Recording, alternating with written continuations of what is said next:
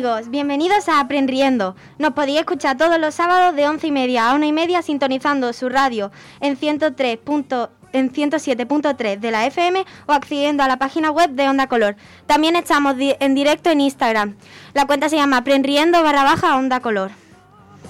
Eh, bueno, primero vamos a, empezar presentando a nuestros compañeros y diciendo un poco lo que vamos a hacer. Eh, preséntanos lo que va a hacer, Alejandro. Eh, yo voy a hacer, como toda la semana, un, eh, un debate, o quizá dos, eh, que irá sobre los, los géneros, los cinco que hay, y sobre la vacuna del COVID. Muy interesante. Ahora cuéntanos lo que vas a hacer tú, Ángela. Vamos a hablar sobre canciones ampliadas y pondremos muchos ejemplos. Ahora dinos un poco lo que vas a hacer, Darío. Pues yo voy a hablar sobre eh, mitología, que es mi sección, y pues voy a hablar sobre los dioses del Olimpo. ¡Wow! ¡Qué ganas de escucharlo! Cuéntanos un poco, Víctor. Pues yo voy a hablar de distintos ordenadores, gráficas y PCs que os podéis comprar por si tenéis dudas o algo, yo las resuelvo. ¿Y tú, Naim? Yo voy a continuar con mi sección de ciencia ficción y comentaremos algunas noticias nuevas que han salido sobre películas y ya está, y profundizaremos más en lo de Superman y los judíos. ¿Y tú qué nos traes, Nils? Bueno, pues yo os traigo un autor que es bastante nuevo, pero bastante bueno en su en su género literario y nada, y también vamos a tener intervención de otros compañeros a ver lo que piensan de las novelas de ciencia ficción. ¿Qué vienes a contarnos, David? Pues yo voy a hablar un poco sobre el karate, sobre las catas, técnicas y algunos movimientos. Ahora cuéntanos un poco, Marcos, de lo que vienes a hacer. Pues en mi sección intentaremos todos en el estudio hacer varios récords mundiales que todo el mundo puede hacer en sus casas. Y bueno, por último yo, Silvia. Hoy vamos a hablar de grupos que puede que se disuelvan en 2021 y además vamos a hablar de un nuevo grupo llamado T1419.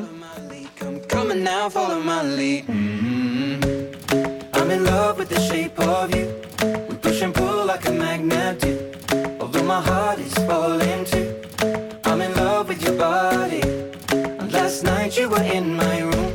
And now my bed sheets smell like you. Every day discovering something brand new. Well, I'm in love with your body.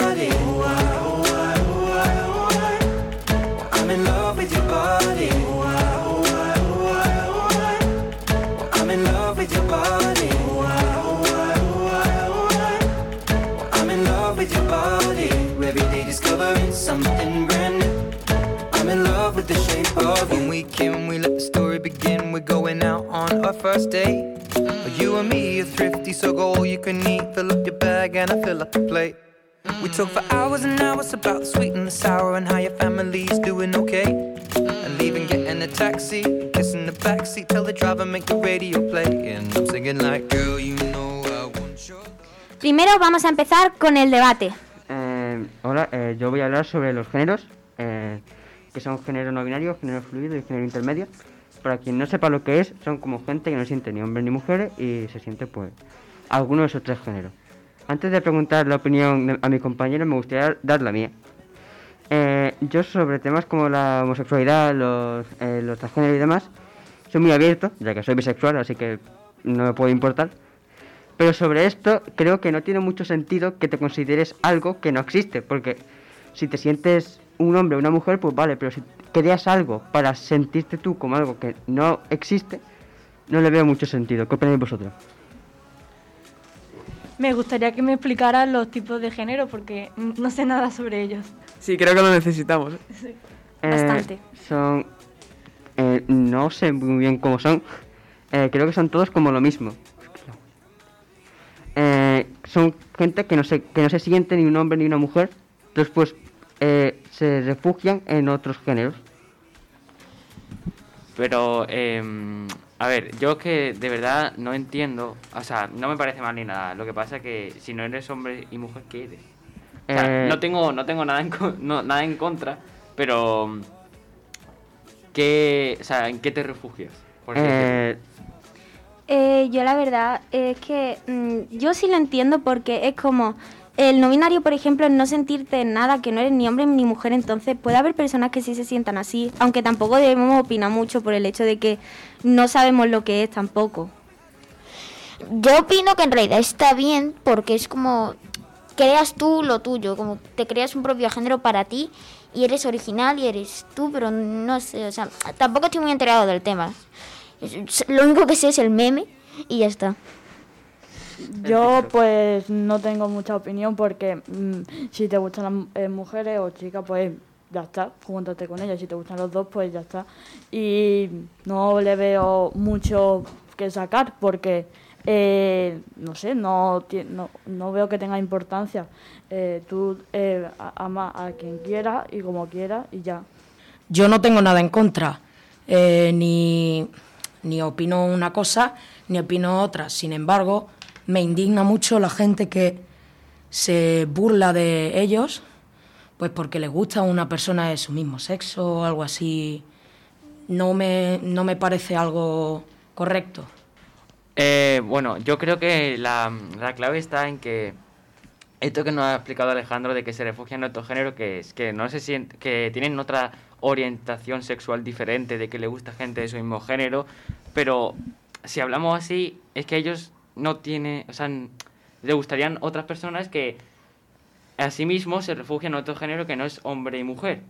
O simplemente lo que pasa que es que no se sienten, no se mm, identifican con los estereotipos o prejuicios que tenemos de un hombre o una mujer como deberían de comportarse, pero sí eh, em, se sienten mujer, ¿me entiendes? No sé. A ver, yo por ejemplo, como he dicho, soy bisexual y aunque no lo parezca, de vez en cuando tengo pluma, pero sigo siendo un hombre. Yo no me considero ni una mujer, ni género no binario, ni género intermedio, ni nada de eso. Yo me considero un hombre. Pero, entonces, eh, una persona que se identifica en esos tres géneros que has dicho, eh, se, ¿tú te sientes eso por no sentirte hombre ni mujer o por querer a una persona de distintos eh, géneros? Es que no, no me ha quedado claro. No, no, es decir, una persona distinta, si te gusta alguien de un distinto género al tuyo, eres homosexual, bisexual o heterosexual. Bueno, algún, género. Eh, si tú te sientes como otro género, es como si yo que soy una mujer. Soy una mujer. Eso es lo que digo yo. Pero lo que yo digo es que no entiendo que tú te sientas algo que no existe. Es como si digo que soy un unicornio que tira arcoiris. No, no existe un unicornio que tira arcoiris. Puedo elegir entre lo que hay, pero no lo que no hay. Pero a ver, tú tampoco sabes el sentimiento que tienen esas personas, porque tú, por ejemplo, tú te sientes hombre, pero puede que otra persona diga, pues mira, yo no me siento así, yo me siento como a veces un hombre, a veces una mujer, me siento género fluido. Yo que no entiendo eso de o, un tercer género, o quinto, o lo que sea. Yo he visto fotos en sí de la típica personita que, tiene, que no tiene cuello. Bueno, es que no sé cómo explicar esa personita, pero como que tiene un brazo de mujer o la cabeza de hombre, lo, otra pierna o algo así. Es que no lo sé cómo funciona eso en realidad. Y en vez, en vez de ser hombre o mujer, ¿qué ejemplo hay? ¿Qué, qué, ¿En qué se pueden ¿Qué se sienten que no sea hombre o mujer? Eso es lo que yo digo. Si no, si no existe además y no entiendo que te sientas algo que no sea hombre o mujer, porque entonces, eh, entonces tú, lo, tú te guías por los estereotipos. Si no te sientes hombre y mujer es porque los estereotipos de mujer, por ejemplo, tú no los cumples, ¿no? Exacto, pero no es que tú o sea, exacto, no te sientes mujer o hombre con respecto a los prejuicios y a los estereotipos que tenemos de mujer y hombre, porque ¿qué es sentirse hombre, no? O sea, según la sociedad, mm, vamos a poner, yo qué sé, la época franquista, ser hombre era ser valiente, ser rudo, eh, trabajador, por ejemplo, y ser mujer era tener que ser delicada, tiene que ser dulce, pero hoy en día eso no se cumple. O sea, tú puedes ser el tipo de hombre, el tipo de mujer que te dé la gana. Entonces, hay para mí es donde choca eso, que la verdad es que no me importa, pero no lo comprendo, simplemente. Es que es eso, tú no tienes que sentirte ni hombre ni mujer, tú simplemente, si tienes aparato reproductor masculino, eres hombre y si tienes aparato reproductor femenino, eres mujer. Tú ya te puedes sentir como quieras, ¿no? Porque esto es un país libre, un mundo libre, tú puedes hacer lo que quieras, sentirte como quieras, pero si, bueno, si tienes aparato reproductor masculino, eres hombre, y si tienes aparato reproductor femenino, eres mujer. Eh, antes de terminar, no es lo mismo tener eh, aparato reproductor masculino que eh, ser un hombre o ser una mujer. No es lo mismo. Tú te sientes como hombre o mujer, depende de lo que tengas ahí abajo. Eh, tú dices que, soy un hombre, dices que eres una mujer. Lo que tengas ahí abajo no, no identifica cómo te sientes.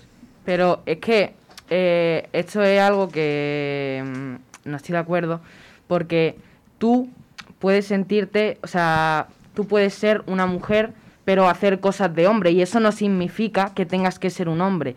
Tú eres una mujer, pero si quieres hacer cosas de hombre, pues muy bien, tú puedes hacer lo que quieras. O es que esos son estereotipos, porque una amiga mía juega al fútbol y por eso, y lleva pantalones, cuando se supone que hay que llevar falda en el cole y le llaman hombre y no, es una mujer, solo que le gustan hacer cosas de hombre. Tú te tienes que sentir como tú quieras sentirte, porque cada persona es un mundo y hay 7 mil millones de personas en el mundo y tú puedes sentirte como quieras.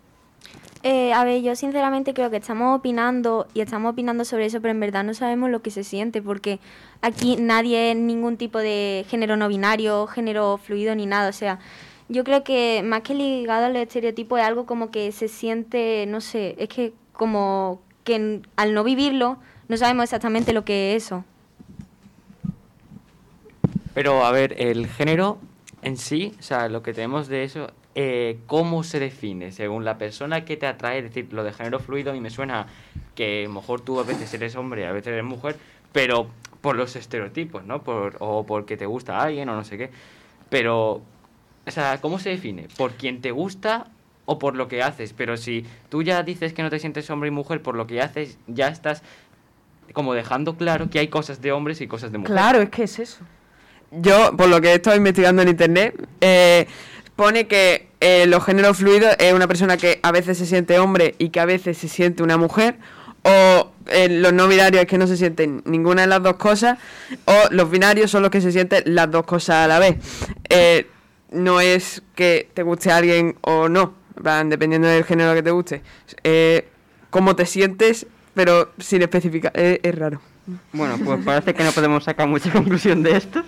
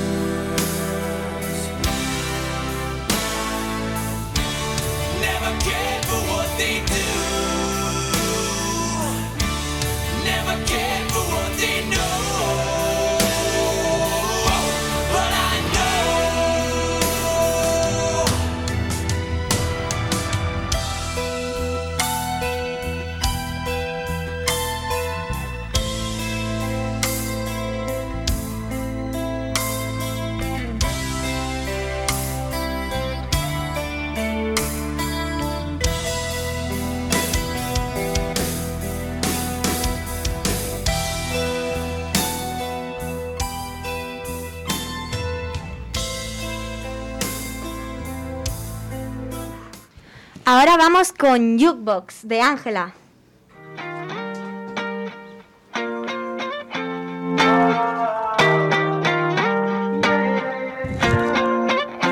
Why you always in the mood? Fuck around like I'm brand new. I ain't tryna tell you what to do, but try to play cool. Baby, I ain't playing by your rules. Everything look better with a view. Why you always in the mood? Fuck around like I'm brand new.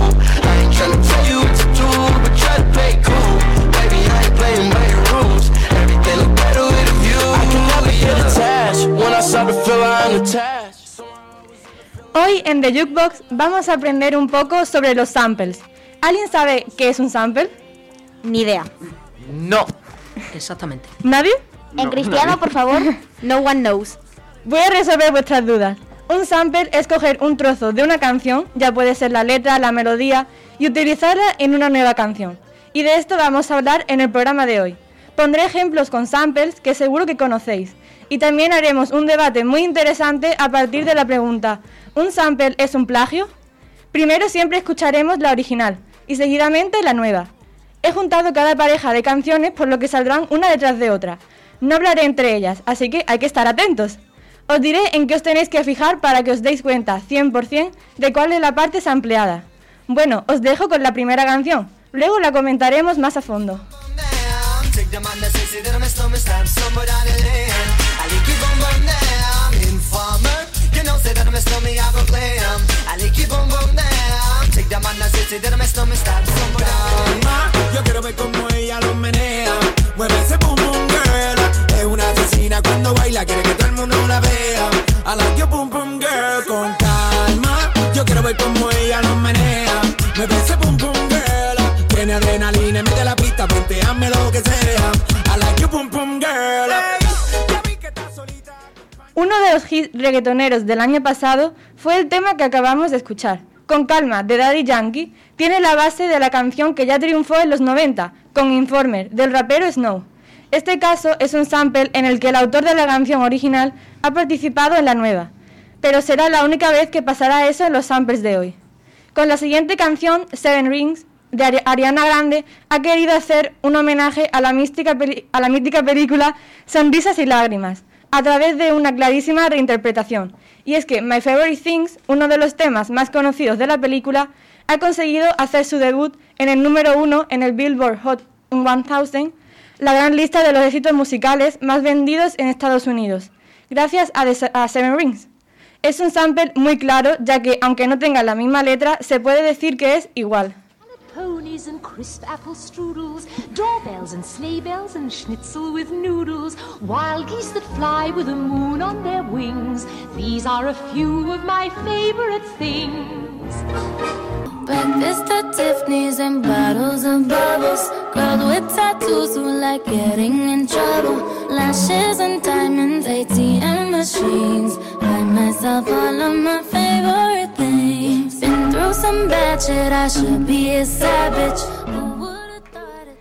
El siguiente ejemplo es un sample de Pitbull y Cristina Aguilera, con su temazo Feel This Moment, que nos hizo bailar a todos en 2013 incorpora fragmentos de la banda noruega Aja con su canción Take On Me, y no puede estar más claro que es la misma música.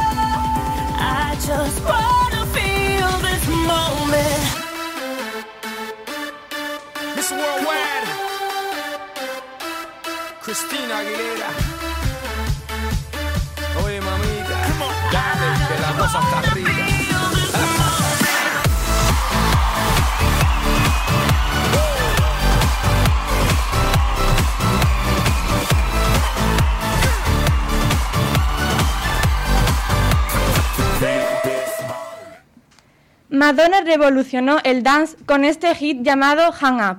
Sin embargo, mucho, mucho antes de lanzarlo, pidió permiso personalmente a sus compositores, los integrantes de ABBA, para utilizar el ritmo de su icónica Gimme Gimme a Man After Midnight de 1986. El resultado fue un exitazo.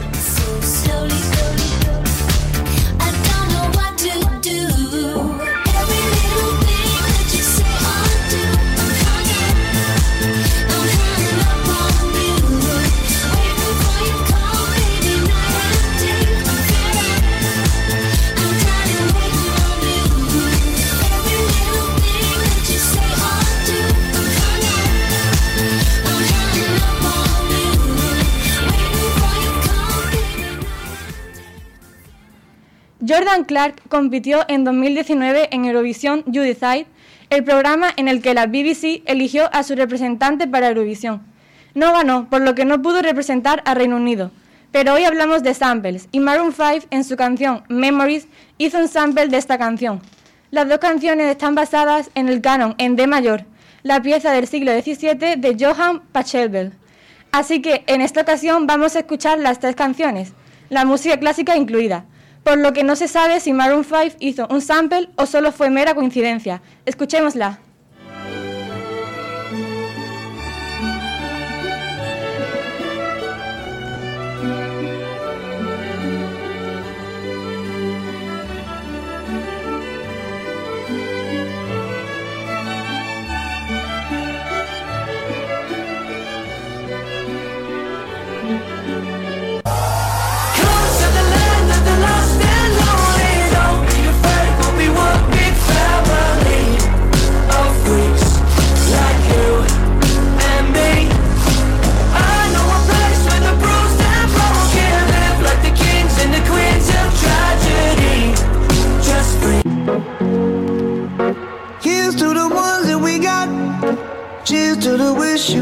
But you're not Cause the drinks bring back all the memories Of everything we've been through Toast to the ones here today Toast to the ones that we lost on the way Cause the drinks bring back all the memories And the memories bring back, memories bring back your... China de Anuel A.A., Carol G., Daddy Yankee, Ozuna y G Balvin fue una de las canciones de reggaetón más importantes de 2019 sobre todo porque reunía a cinco de los más conocidos reggaetoneros en la actualidad. Fue un temazo, pero lo que no todo el mundo sabe es que tiene la misma melodía que la canción It Wasn't Me del cantante de Ricky Shaggy. En redes hubo gente que criticó esta nueva canción por copiar a la antigua, pero ya había pasado esto con Calma de Daddy Yankee, así que no era algo nuevo.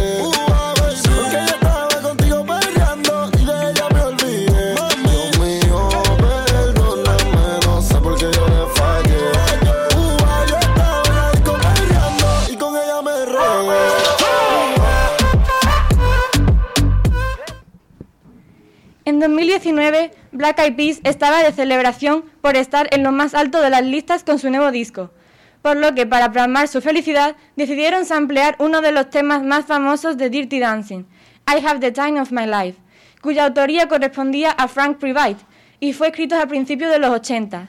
Les quedó algo tan emocionante como esa escena del baile al final de la película, pero con mucha música techno.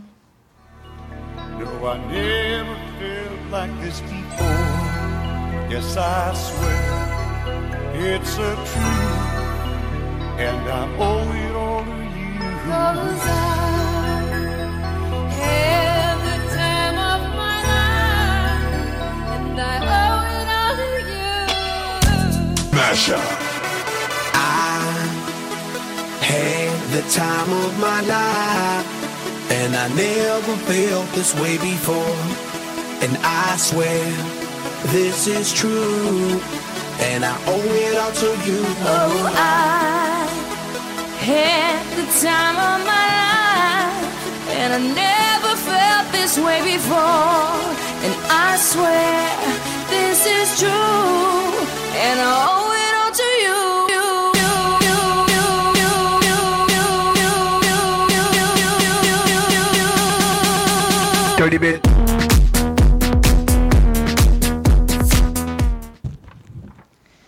Un grupo muy conocido de K-pop del que hablamos la semana pasada y creo que también está, en la sección de Silvia, también ha hecho un sample.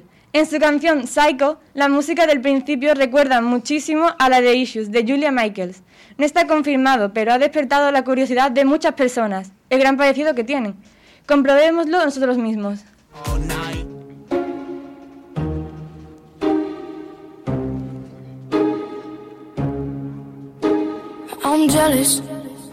overzealous. When I'm down, I get real down. When I'm high, I don't come down. I get angry, baby, believe me. I can love you just like that, and I can leave you just as fast.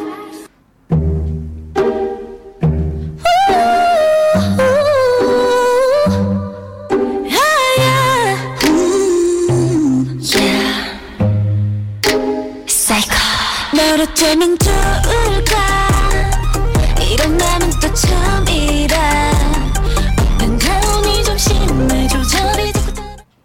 Lo que vamos a escuchar ahora fusiona trap y salsa.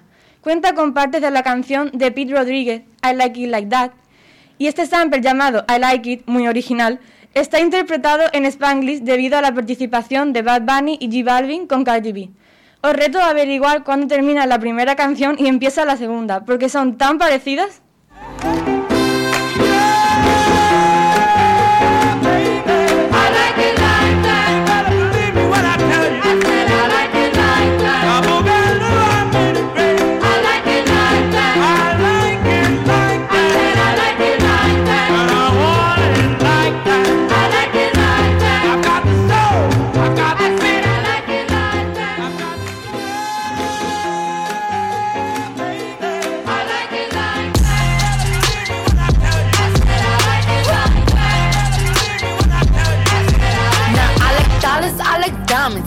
Stunning, I like shining, I like million dollar deals. Where's my pen? Bitch, I'm signing. I like those Balenciagas, the ones that look like socks. I like going to the jeweler. I put rocks all in my watch. I like texts from my Ahora va a sonar Bad Bunny con su tema Amorfoda. En ella suena la misma melodía de piano que en I Wanna Go Down With You, de Russ. Pienso que se ve claramente. Wanna go down with you, baby. Yeah, yeah, yeah. I wanna pull the trigger with you. Oh, I wanna slow dance while they're screaming.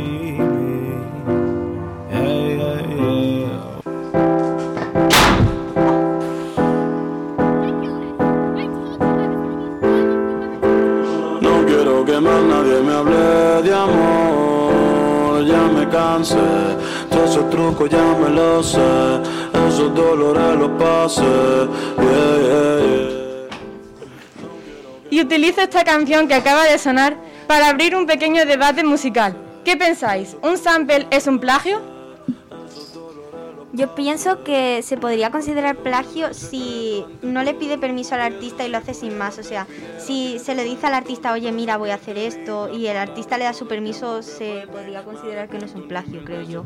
Estoy totalmente de acuerdo con lo que dice Silvia, es lo que iba a decir, que si están de acuerdo el autor, eh, el autor original con el nuevo, eh, está bien, pero por ejemplo, en la de Maroon 5, en la que solo usaba la misma melodía de la música clásica, a mí eso me a mí esa, por ejemplo, no me parece tanto porque eh, al fin y al cabo eh, es una melodía y que se puede repetir. No sé, esa fue la única que no vi clara.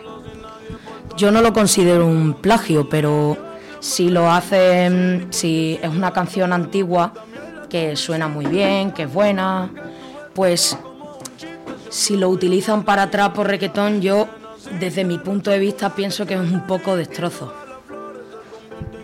Además, no es lo mismo hacer un sample de una canción de hace 30 años o de una de hace 3, porque la de hace 3 sigue teniendo su mercado y su audiencia. Pero la música clásica, si la pones con reggaetón, no pega porque, o como se diga, el, regga- el reggaetón habla sobre cosas muy específicas eh, y que si la comparas con las cuatro estaciones de Vivaldi, pues obviamente no, no pega, no puede meterla igual. Destroza una melodía me- mm, porque sí. Yo pienso que se podría pillar como ejemplo los juegos de Pokémon, que últimamente te hacen el remaster del remaster del remaster del remaster. Pero también si le han pedido permiso al artista, al que lo hizo originalmente, y lo hacen para una canción que no sea reggaetón o trap, eh, me parece bien, porque no sé, como... eh, préstame algo, por favor, te lo presto y ya está. Eh, sería como robar si no le pide permiso, para mí. No eso es lo que creo yo. A ver, yo creo que, a ver, estoy diciendo que la canción de reggaetón la destroza. Yo sinceramente no me gusta el reggaetón, ya lo sabéis, me gusta el K-pop, por si no se ha notado. Eh, entonces, yo creo que tampoco es un destrozo si la canción queda bien, ¿sabes? Obviamente no me gusta, pero no es un destrozo si el ritmo y la canción y la melodía quedan bien. Yo creo que la verdad que estáis funando un- a, un, a un estilo musical como es el reggaetón y trap, que obviamente no a todo el mundo le gusta, se, se nota aquí, pero tampoco hay que respetarlo, ¿no? Bueno, eh, yo iba a decir que como, como ha dicho Marcos antes, si le piden permiso al artista, pues no me parece ningún robo, pero hay que decir que la canción esta, la de China esa, que era igual. Entonces ahí los artistas no es- han trabajado en ello, ¿no? Y no me parece justo que a lo mejor otra persona eh, gane más dinero, porque estoy seguro de que esa, que esa canción ganó más dinero que la antigua. Sí. Que gane más dinero por literalmente solo cambiar las palabras de la canción y tenía la misma acústica, todo exactamente igual. Entonces, no sé, eh, me parece algo malo. Exactamente, es, es justo lo que, lo que yo lo que yo iba a decir, que puede quedar bien, pero eh, esa canción está siendo más popular que la otra y está ganando más dinero que la otra, pues siendo un plagio, bueno, no un plagio, un- siendo prácticamente lo mismo. También puede ser bueno para la canción original, porque por ejemplo, de Seven Rings de Ariana Grande, la canción original, Sonrisa y Lágrimas, entró en una, una de las listas más importantes en Estados Unidos, así que es depende del- de, de la canción original y de la canción que hagan nueva. Ya, pero a lo mejor a veces hacen copias y la original pasa completamente desapercibida y se piensa que la copia, o bueno, copia plagio, eres la original. Bueno, Em, sí, eh, a ver, claro, la cosa es que si los artistas de la canción original y los de la nueva están de acuerdo, tienen la misma melodía y encima los de la nueva dan a conocer también la antigua, pues está bien, ¿no? Pero eh, estoy seguro de que en muchas de las canciones lo que quiere la, la canción nueva es quedarse con la melodía de la otra para trabajar menos, evidentemente, que la otra se olvide y esa canción pues gana el dinero. Entonces ahí ya, eh, mejor dentro de unos cuantos años, no se sabe cuál ha sido la original. Entonces se puede llegar a pensar que la nueva ha sido la original y la otra es la que copia. Entonces la- el artista que se tomó su tiempo en crear la melodía, en hacer que la letra cuadre y todo eso, pues se vea muy perjudicado. Tienes toda la razón y eso es básicamente lo que hemos dicho todos. Así que con esto termino mi sección de hoy. Espero que os haya gustado el concepto, el concepto de sample y que os haya interesado ver que estas canciones tan famosas están basadas en otras más antiguas. A mí por lo menos me llamó mucho la atención y por eso quería compartirlo con vosotros. Aprovecho para recordar que tenemos una cuenta de Instagram llamada aperriendo barra baja onda color, donde hacemos directos en todos los programas. Comentar en el Reels del directo de hoy qué os han parecido estos samples. Muchas gracias y botón de off.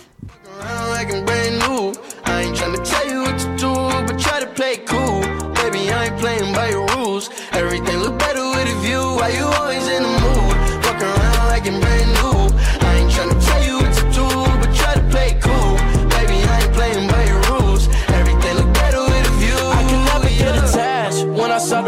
Unattached. Somehow I was in a feeling bad. Baby, I am not your dad. It's not all you want from me. I just want your company. Girl, it's obvious, elephant in the room. We're part of it, don't act so confused. And you love starting it, now I'm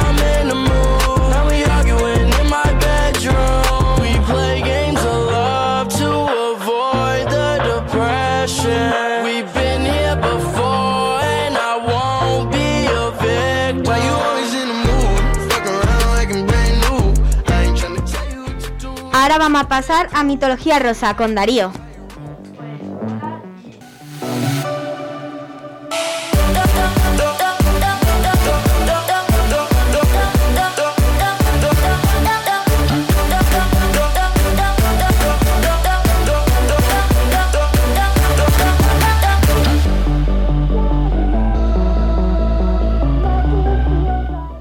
Primero, primero debemos saber quiénes son los dioses del Olimpo.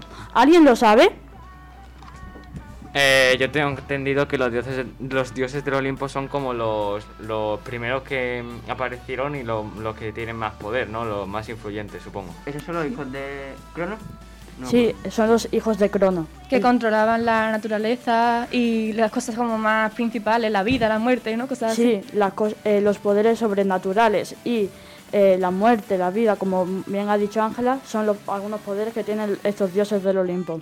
¿Alguien me los puede enumerar? Eh, yo creo que uno es Ra, no sé por qué, el, el dios de... ah, pues no sé. Ra es egipcio, el, do- el dios del sol egipcio.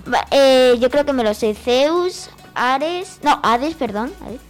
Em, eh, Era, no, era joder, tío. Poseidón. Estia, sí, Poseidón también. Demeter y creo que ya está, ¿no? Es Poseidón o Neptuno. Poseidón. Eso depende de la romana o de la Romana, griega. creo. romana, romana, romana o griega, no sé, creo que creo que depende de eso. Eh, griega. Vamos a hablar eh, hoy sobre mitología griega. Lo único que cambia son algunos nombres, pero estos son los siguientes, lo- todos los dioses del Olimpo, que son 12. Zeus, Hades, Poseidón, Hera, Artemisa, Apolo, Dioniso, Di- Dioniso, Pos- Poseidón, eh, Ap- Apol- Apolo, ¿no? Apolo, sí, Apolo, dios de la belleza, que luego hablaremos sobre él. Nos falta unos pocos, ¿eh? También digo. Unos poquitos. Unos para saberse eso. Eh, como, como yo decía, son Zeus, Hades, Poseidón, Demeter, Hera, Estia. Esos seis eran hermanos y hijos de Crono y, Rea. Los siguientes son Apolo, Artemisa, Dioniso, Hermes, Esfesto y Atenea, que eran hijos de los seis anteriores. Y hoy vamos a hablar de ellos. Así que comencemos.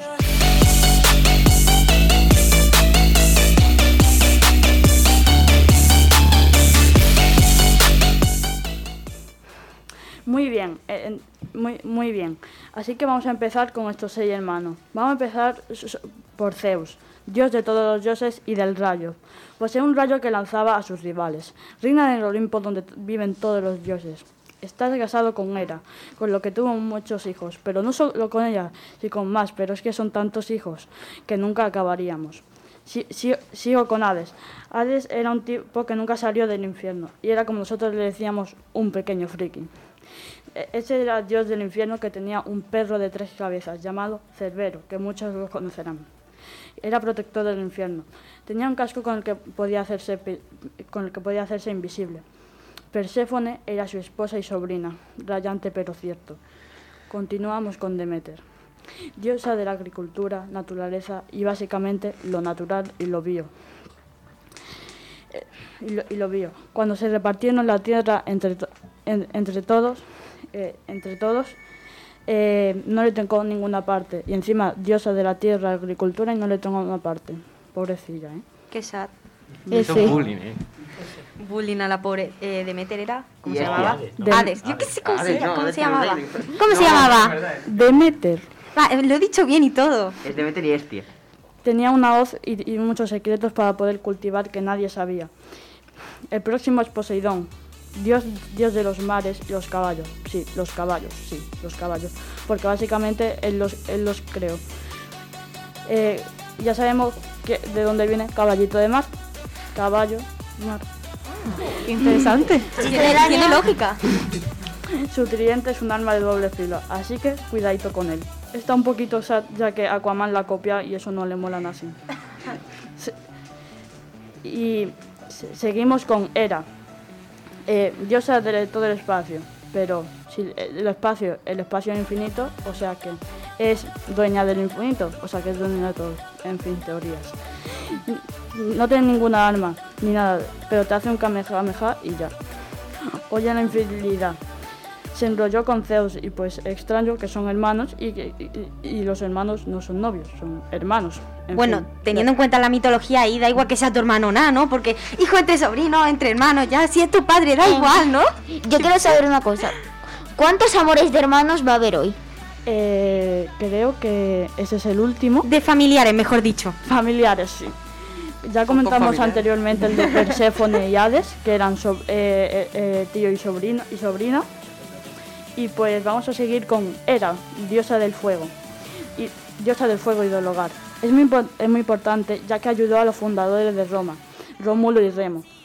Es- la más mayor de estos seis hermanos. Es más poderosa que tiene el fuego y que lo controla y te quema y pues te mueres y pues F. Miedo. F.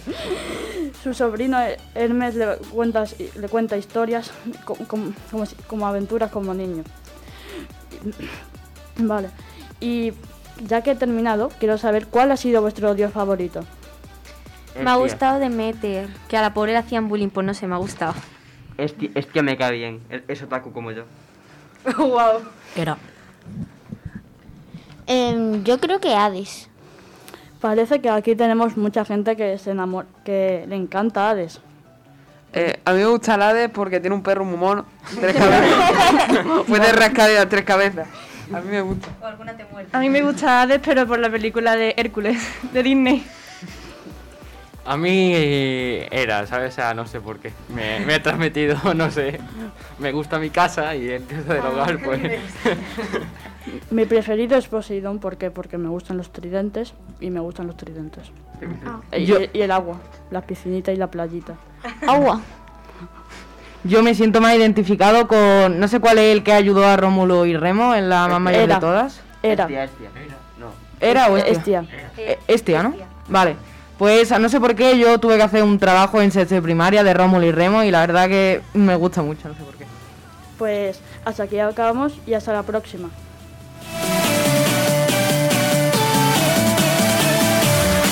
WhatsApp sin abrir. Hablando de cosas que no dicen nada para ver si aún estás. Borracho en Miami, volando para la yo de vuelta a Madrid. Cuéntame cosas que no me hagan daño cuando volverás. ¿Qué horas por allí? No me puedo olvidar. Ahora vamos con la sección de videojuegos que la presenta Víctor. ¿Qué pasa gamers? Hoy estamos otra vez de nuevo como cada sábado y en el día de hoy os voy a explicar un poco sobre algunos ordenadores por si queréis compraros alguno de vosotros. Pues os voy a dar unos consejillos aprovechando que ahora es el Black Friday que está todo mucho más rebajado y que todos queremos tanto al Black Friday, ¿no?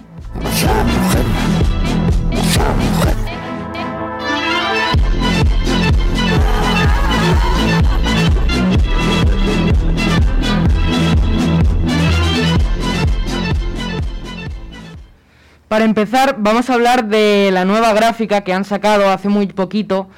Esta es la 3070 RTX, que la verdad que es una maravilla. Si alguno de vosotros ya tiene una en su casa porque su padre es un jeque árabe o algo, pues sabrá que esta gráfica va volando, o sea, parece un avión, que ha salido hace una semana más o menos por el Black Friday. ¿Y cuánto creéis que vale? Mucho. 3.000 euros. Al Un millón. Mil, mil pasa, mil pasa, seguro. Algo que yo no me puedo comprar, eso lo tengo claro. Más de unas pipas. A ver, Picha, si, a ver, Picha, si, si somos pobres, ¿qué vamos a poder comprarnos? Yo creo Gracias que... por recordármelo. Es que, a ver, un PC te cuesta normalmente 3.000, así que supongo que 500 más o menos. 500, 300. Yo creo que unos 10.000 al menos, no sé. Ah, Ni idea. Estamos un millón, ¿no? ¡Tres millones! Tu hermano. Tu hermano. Como dicen los compradores, un 1.999,99 céntimos. Ahí está. Eso, eso. Pues la verdad que todos os habéis equivocado. Cuesta más o menos eh, un poquito de pulmón y medio riñón. No, hombre, es mentira. Eh, tenéis una idea muy equivocada de los PCs, ¿eh? Una gráfica, la 3070 nueva que ha salido, como estamos en el Black Friday y eso, eh, cuesta entre 600 a 1000 euros ahora mismo. ¿Solo? Y yo diciendo 10.000. Yo me he acercado un Necesitas poco, una ¿eh? hipoteca. Me hace gracia que Naim ha dicho 500 y todo el mundo estaba como que, es que uno va a valer 500 y al final valía 600. El que más se ha acercado, la verdad. Y. bueno, pues luego eh, hay bueno, más gráficas de las que vamos a hablar, aparte de esta. Está la 2060, que RTX también, que para si alguno de vosotros quiere hacerse youtuber, para hacer vídeos, cosas de esas, de lo que sea, la verdad que va muy bien. Y esta, sí vale menos, obviamente, vale entre 200 y 300, 400 euros, la he encontrado yo en Black Friday. Pero claro, hay que tener en cuenta que estamos en Black Friday, luego van a subir más, ¿no? ¿Cuál podría ser su precio de normal? Eh, pues de normal a lo mejor mm, entre 350 euros, 500 más o menos.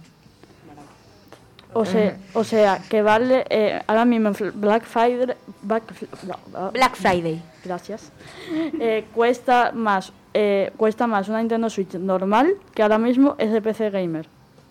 ¿Qué, qué, qué? Que una Nintendo eh, suele costar eh, 300 euros y ahora cuesta ese PC gamer Taguchi eh, unos 200. ¿Valdría la pena? Eh, bueno, es que es depende del uso que le vaya a dar el PC, ¿no? Porque mm, yo estoy hablando de gráficas, por ejemplo, la 3070 es la nueva que ha salido. Mm, vale bastante, obviamente, porque es la Es moda, nueva. Es lo nuevo. Un, uno- un móvil, un iPhone 11 cuesta 1.300 euros y bueno, son, yo qué sé, 30, bueno, menos, mm, 10 centímetros de móvil y, y bueno, 30 centímetros de móvil. sí, la verdad No que me un poco. Te pasa un poquito. Yo de, de centímetros y eso no, no voy muy bien en el cole, la verdad. No. Y bueno, luego también está la GTX 1660 Super. Eh, estos nombres os parecerán un poquito raros, pero bueno. La GTX 360X. 3.000 números y letras, yo no entiendo nada. Yo solo escucho números y letras, básicamente. Bueno, pues esta vale unos 200 euros. La verdad que en cuanto a calidad-precio es muy buena gráfica. Eh, si no te hace falta jugar todos los juegos en ultra, pues la verdad que es muy buena opción. Y bueno, pues mm, las gráficas, hay muchas más gráficas obviamente, pero estas son las que yo denomino como las mejores, ¿no? Porque yo ahora mismo, por ejemplo, en mi ordenador tengo una 1030 y va de pena, la verdad. ¿Qué es una gráfica? no he enterado de nada. ¿Qué es una gráfica? La verdad. En cristiano, por favor. Esa es la cuestión. Eh, pues básicamente una gráfica es con lo que tú juegas, o sea...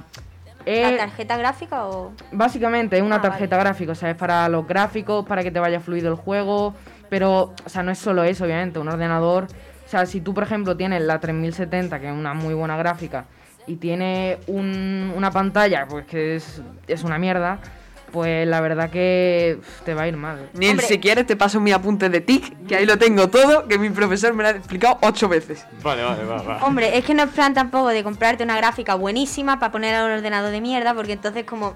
¡Eres tonto! Claro, o sea, eso, de eso vamos a hablar también luego, que obviamente eh, hay que tener, pues, más o menos los precios iguales, ¿no? De cada cosa. Es que hay gente que se compra el PC directamente ya con todos los componentes y hay gente que se compra los componentes por separado y luego lo vuelve y lo monta, ¿no? Claro, o sea, mm, a mí, por- para mi, mi opinión, si sabes de PCs, es muchísimo mejor comprarte las piezas por separado y luego que venga un técnico, te cobra 50 eurillos, te lo pone todo y sale mucho más barato. Porque, por ejemplo, en, en mi caso, mi PC, por piezas, eh, vale unos 400, 500 euros y me lo cobraron a mí por 1000. O sea, me pusieron el doble. ¿Te has gastado mil euros en un PC? ¡Qué robo! ¿Te han dejado? Es rico, es rico. A robarle, gente. Es que, claro, mi PC yo ya me lo compré hace cuatro años más o menos y ahí pues era bastante bueno, ¿no? Pero ya está más anticuado y eso. Y bueno, ahora vamos a hablar de procesadores. Que un procesador, básicamente... ¿Sabes lo que es un También lo procesador? sé, también lo daba. Venga, te dejo que lo explique. Según mi apunte de TIC, es la parte del hardware, o sea, la cosa que se puede tocar del ordenador más importante porque eh, hace todas las funciones del ordenador. He sacado un 8 en ese examen. Como me digas que está mal, me... No. La verdad Vamos. que lo ha explicado bastante bien. O sea, me imaginaba algo mucho peor. Tu profe de TIC será aburrido, pero sabe explicar al menos. Muy aburrido. Y Mucho bueno. amor al profe de TIC de Marcos. No, no. Encima es mi tutor, no. Y bueno, pues en cuanto a procesadores, pues os recomiendo un i- i7, por ejemplo, que vale unos 200, 300 euros ahora mismo. Que la verdad que es muy buen procesador, o sea, te va a ir los juegos bastante bien. O yo que sé, este nombre sí os va a parecer un poco más raro. Un Ryzen 5 3600, que tú lo conoces, De ¿no, toda Marco? la vida. De, de toda la vida. Claro, por supuesto. Yo tengo 8. Súper común. Lo conozco El, yo de ahí, pequeñito. el, el de toda la vida, el del barrio. Claro, eso también viene en los aviones para que vuelen. No, hombre, tam- tampoco es tan, tan, Tan bueno. Y bueno, pues luego la gráfica, o sea, el ordenador pues tiene que tener más o menos 16 GB de RAM, que es para que... Es el bastante. También lo he dado. Hombre, poco no es. Bueno, que eso, pues, es que mm, por una cosa no va a hacer que el ordenador te vaya bien, ¿no? Es como un conjunto de todo y si tienes todo bien, pues te va a ir el PC bien y si no, pues, pues te has gastado mil euros para, para hacer Words en un trabajo. Ah, qué bueno. Y bueno, luego también mm, 1000 o 500 gigabytes de SSD, que es básicamente donde tú vas a guardar todas las cosas, ¿no? Como muchos tendréis Play, pues en la Play que a veces dice, bueno, os habéis quedado sin memoria, sin espacio para Yo juegos, tengo la pues Play básicamente 2. es eso. Demasiadas veces me ha pasado eso. Demasiadas. No es coña, tengo la Play 2. Muy buena Play, os la recomiendo que la compréis, ¿eh? Mejor que un ordenador. Y luego, eh, también para todo esto, comprarlo, mm, hay una página que se llama PC Componentes, que la verdad es, es muy buena página. Marco está haciendo así como... Marco le ha dado. Eso no le he dado, pero la conozco. Y bueno, es muy buena página. También hay ahí una sección para hacerte tu, tu propio PC por, por pieza y eso.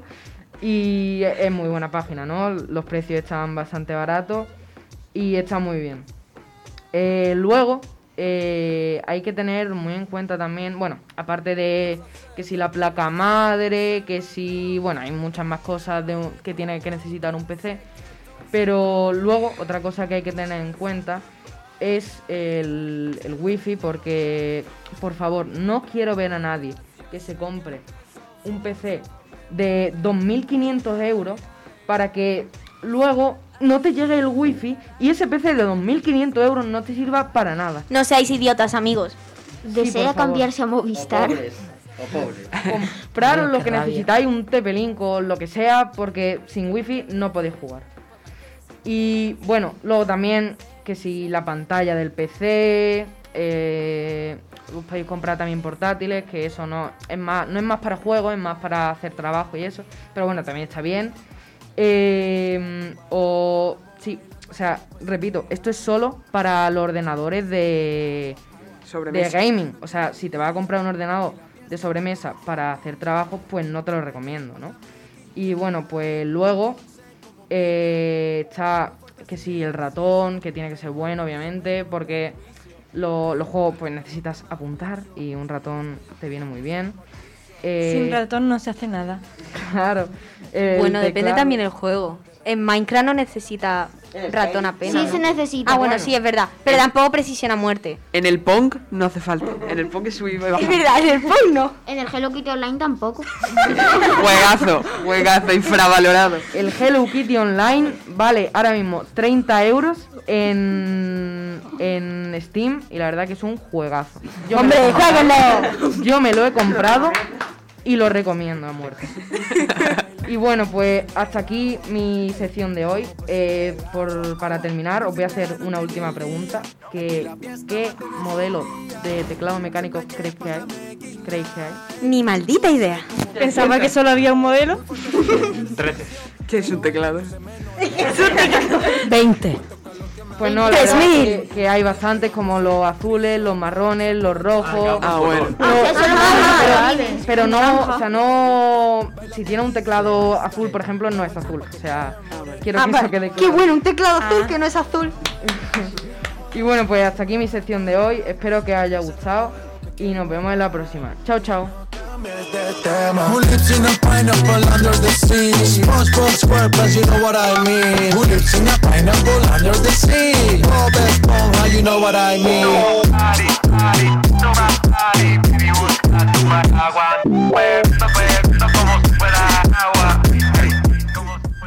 Después de, esta, ah, después de esta interesante sección de videojuegos, pasemos a la de ciencia ficción de Naim. Hello there. Bienvenidos a esta segunda edición de Ciencia Ficción. En el día de hoy profundizaremos en el tema de Superman y los judíos, que se quedó colgado la última vez. Comentaremos un detalle curioso de Endgame, Avengers Endgame. Y diremos noticias sobre Snyder Cut, la siguiente película de DC.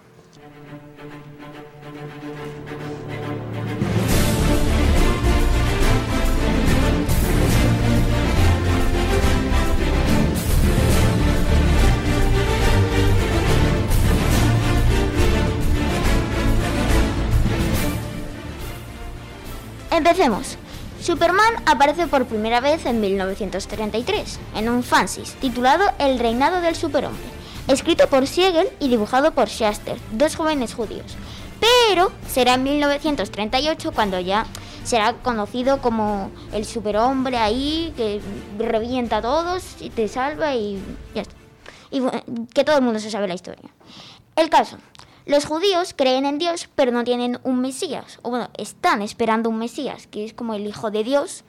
Que bueno, el de- por ejemplo, el de los. el de los cristianos, que no me salía, es Jesús. ¿Me entendéis? Pues hay una teoría que dice que Siegel y Shuster crearon a Superman inspirándose en el, en el Mesías. Porque eso en realidad tiene mucho sentido. Seamos sinceros. Un tío que es inmune a todo, súper fuerte, puede volar y no es humano, o sea, que viene de otro planeta, parece Dios. Yo me siento súper seguro.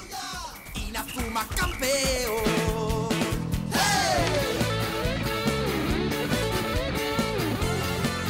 Inazuma y leve. Aunque nos cueste levantarnos, llenos de barro una vez más. Sigamos. Thanos, no Thanos, cuando dijo en la escena del caldito en Endgame las, que las gemas estaban destruidas, que, las, que había usado las gemas para, destruir las gemas, no decía la verdad, ya que si las piedritas de colores fuesen destruidas, el universo como que se colapsaría, se, no llevaría control, porque es la que son, la- eh, son ellas las que como que llevan todo lo que pasa y todo eso, co- como que lo controlan, como si una casa no tuviese pilares. Entonces, ¿qué pasó con las gemas? Pues Thanos solo redujo las gemas a nivel subatómico. Y esto está completamente confirmado porque lo dijo uno de los hermanos rusos, o sea, uno de los directores de la película. Apueste siempre al negro. ¿Batman? ¿Qué haces? ¿Te has metido en la boca del lobo? ¡Es una locura! ¿Quieres hacer locuras? Vamos, hagamos locuras. Porque he escrito una canción sobre cómo os voy a dar para el pelo. Por lo que más queráis, que lo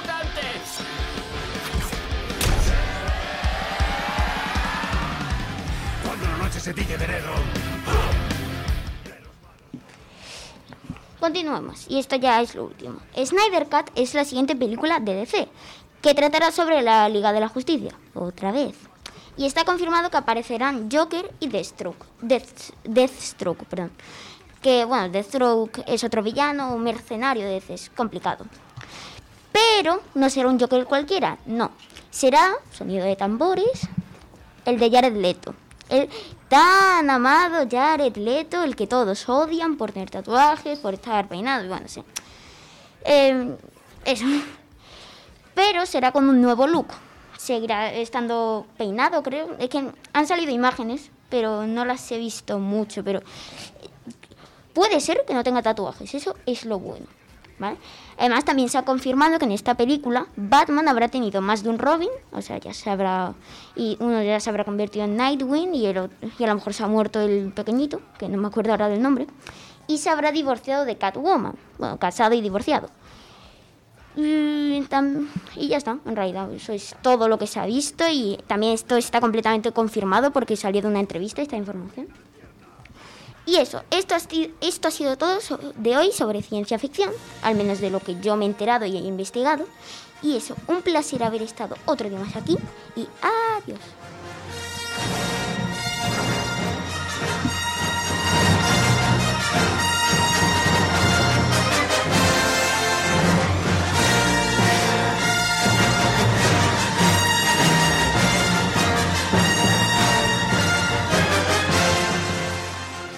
Ahora empezaremos con K-Pop News, o sea, mi sección.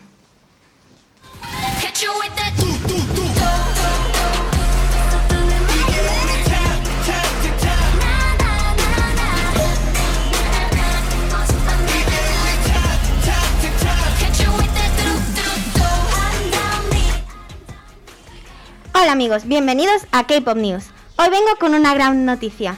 Choi Minot de Shiny ha terminado el servicio militar y se reincorpora otra vez al grupo.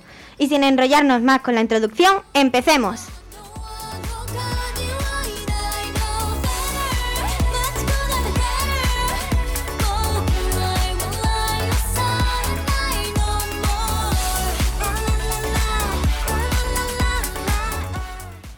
Hoy empezaremos con una noticia no muy positiva, que digamos, grupos que puede que se disuelvan en 2021. Resulta ser que existe una ley en Corea del Sur que fue creada en 2009 que dice que los contratos de los artistas no pueden tener un máximo de 7 años. Lo cual quiere decir que todos los artistas del 2014 terminarían la mayoría su contrato en 2021, aunque por supuesto pueden renovar sus contratos. Pero puede que estos cinco famosos grupos no renueven su contrato. El primero puede que ya lo conozcáis un poco, ya que el otro día hablamos de él. Estoy hablando de Red Velvet. La agrupación formada por Irene, Jerry, Wendy, Joy y Solji debutó el mes de agosto de 2014, lo que quiere decir que puede que se disuelva en el agosto del año que viene debido a que sus últimas canciones no han tenido demasiado apoyo. Aunque, debido a que Jerry no se unió hasta, 2000 Cake- a- a- hasta 2015 cuando sacaron su single Ice Cream Cake, es probable que continúe en solitario hasta 2022. El siguiente es otro grupo súper conocido de la industria del K-pop, el cual ya mencioné también en el otro programa, God7.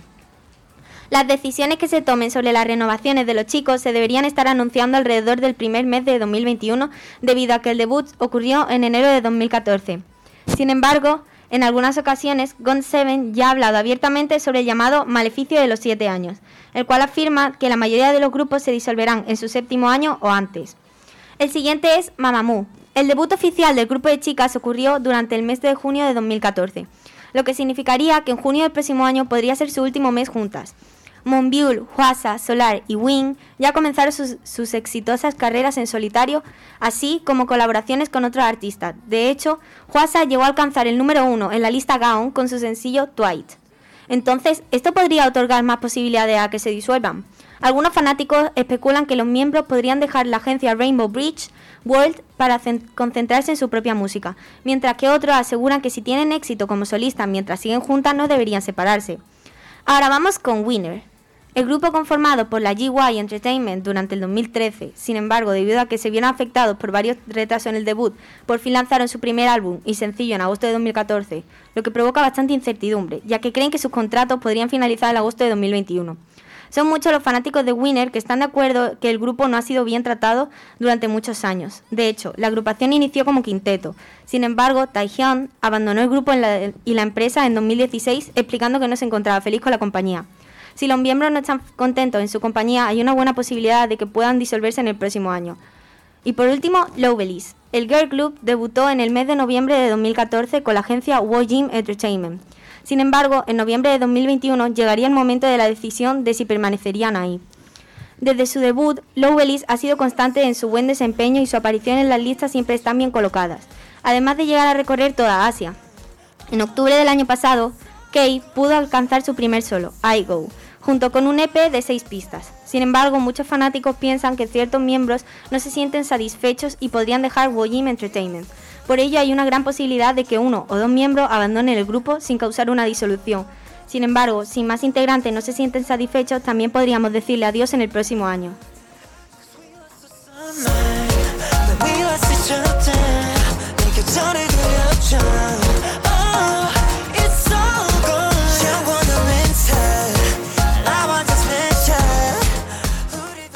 Ahora, volviendo a una temática más animada, hablaremos de un grupo nuevo llamado T1419.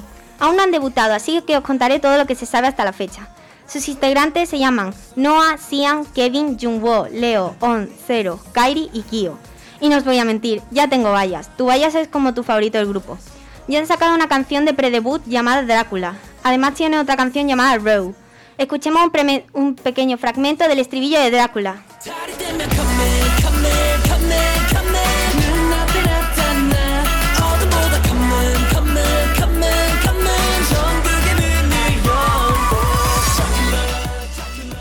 La temática del videoclip, o como se dice en el K-pop, el MV, es muy curiosa, ya que debido al hecho de que esta canción fue sacada el, 24 el 27 de octubre, está muy relacionada con Halloween. Desde la lírica de la canción hasta el outfit tiene una temática relacionada con esta festividad.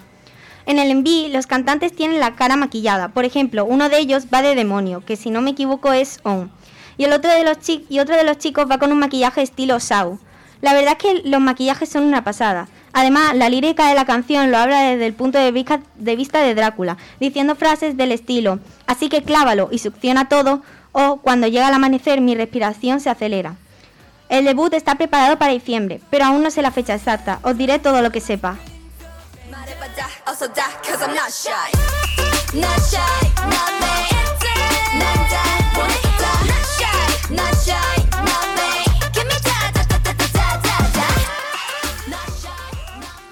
Muchas gracias por escuchar esa sección. Espero que os haya gustado. Adiós. Ilson yu deol yuseo yo gamsak nida. Mamione deon yuseo yo balak nida. ¡Añón!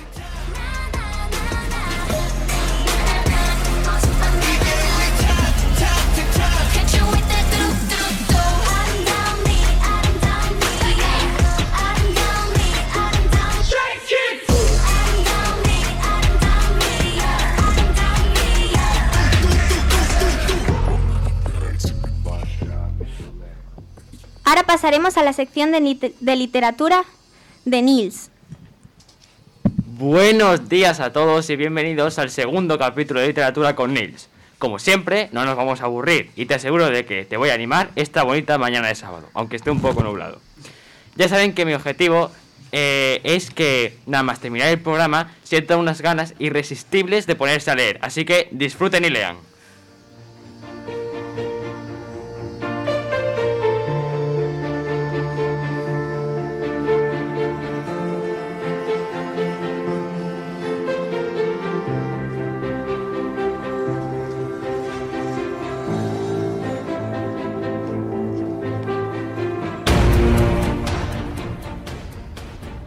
Bueno, pues hoy vamos a hablar un poco sobre la vida y carrera, como también de sus libros, de un autor destacado en el género de la fantasía épica y de la ciencia, ci- ciencia ficción.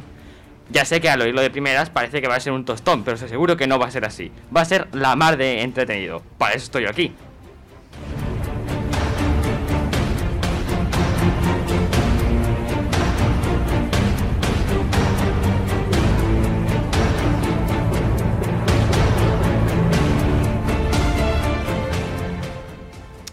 Pues el autor que va a ser el protagonista en nuestro programa de esta semana es Brandon Sanderson.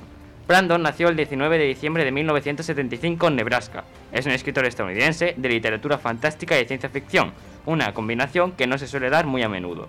Empezó su carrera en 2007, al morir Robert Jordan, un escritor que también lo recomiendo porque es buenísimo. Eh, y al morir este, pues le seleccionaron para terminar la mítica saga de la Rueda del Tiempo. Trabajo, que hizo súper bien, ya que voy por el libro 18 y no puedo parar de leerlo. La saga consiste en 22 libros de, de literatura fantástica y épica. Los libros del 1 al 16 fueron escritos por Robert, pero el resto los terminó Sanderson. Otro de sus grandes éxitos ha sido Nacidos de la Bruma, una colección increíble en el que una muchacha se enfrenta a todo un imperio que oprime el continente entero. Da miedo.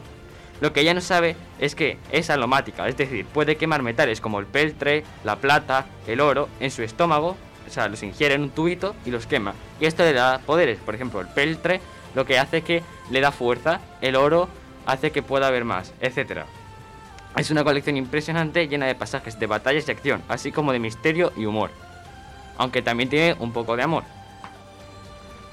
Otro de sus grandes éxitos es El Archivo de las Tormentas, una colección en la que ha, de la que ha salido el cuarto tomo este mismo otoño. Kaladin es un capitán caído en desgracia. Shalon, una noble envuelta en un asesinato. Arlon, el hijo mayor de un guerrero de las llanuras quebradas. Las viejas profecías empiezan a cumplirse y el mundo está a punto de des- desmoronarse. Después de esta inquietante introducción, no podéis negarme que el libro no parece estar chulo.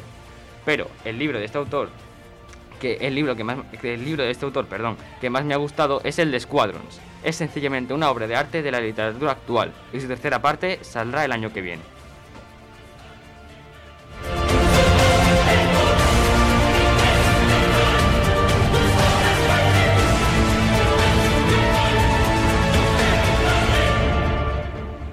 El libro trata sobre una muchacha, como el de Nacido de la Bruma, que tiene un padre piloto de caza estelar.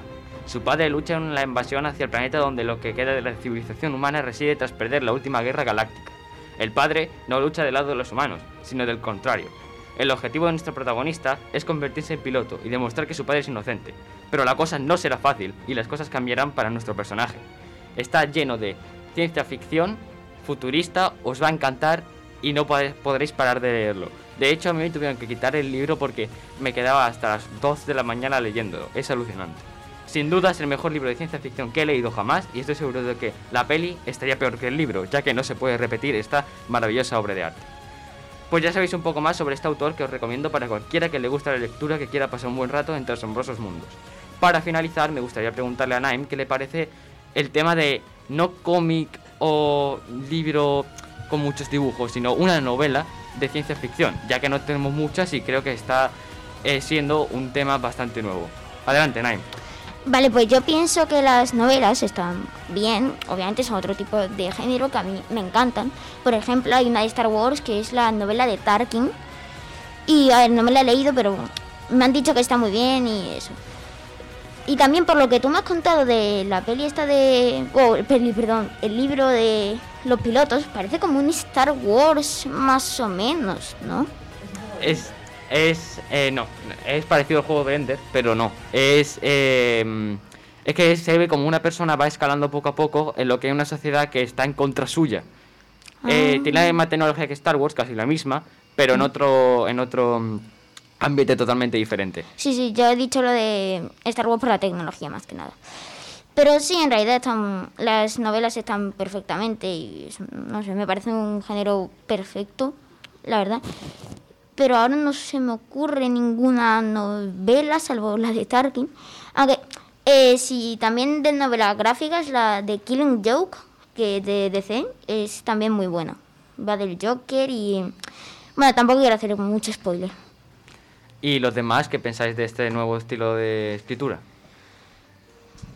La verdad yo pienso que puede estar muy bien porque la cosa de la novela esta de ficción, o sea, digo que son estilo cómic, es que lo ves todo, ves cómo son los personajes y lo bueno del libro es que puedes imaginar toda la escena, te la imaginas tú en tu mente y eso es lo bueno. Además, siendo cien- ciencia ficción es más fantasía, entonces como que dejas más correr tu imaginación.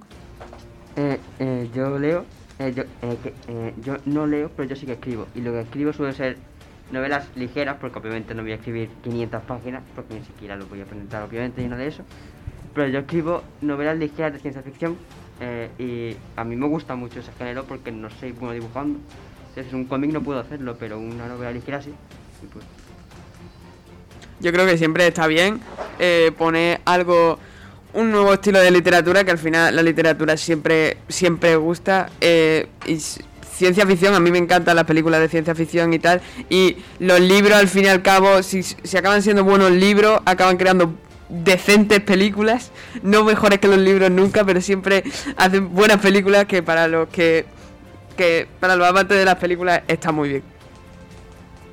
A mí me parece algo súper guay porque a mí que me encanta la ciencia ficción, pero no me gustan los cómics, me parece algo perfecto porque me encanta leer, así que es algo muy interesante. Bueno, pues ya sabéis, con, la opinión, con las opiniones de, de nuestros compañeros y lo que os he dicho, no cabe duda que no tenéis excusa, los amantes de la ciencia ficción, para decir, no, es que no leo porque solo hay películas. No, también hay libros de ciencia ficción que están mucho más chulos y os los recomiendo. Y con esto, hasta la próxima. Cierro libro.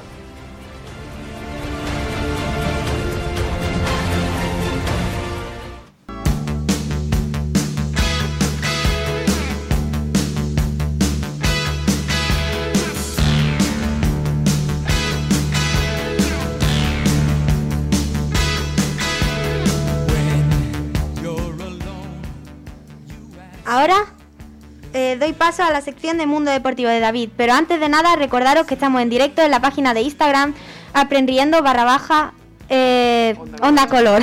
Gracias. Eh, y ahora sí, doy paso a la sección de mi compañero. Hola, ¿qué tal? Muy buenas. Me llamo David, esta es la sección de deportes por todo el mundo y hoy vamos a viajar hasta Japón para conocer uno de los artes marciales más sonados y reconocidos del mundo, el karate. Para esto nos remontamos al año 1917 en el Butoku, en el Butokuden de Kioto. El creador, por así decirlo, porque no sé si creador sería la palabra más adecuada, eh, pues sería Hichin Funakoshi. Eh, esta es la introducción y espero que os guste.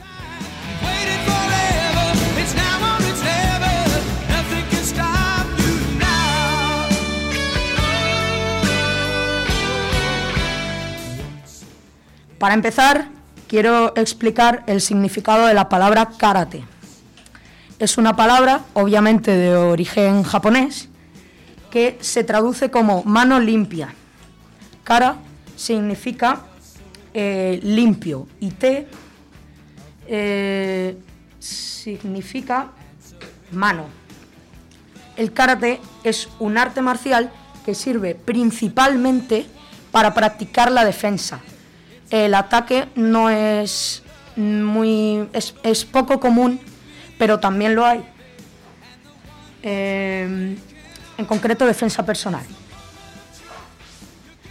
Para practicar el karate eh, debes tener cierta disciplina, más que nada por la concentración y la fuerza de voluntad que necesitas para concentrarte.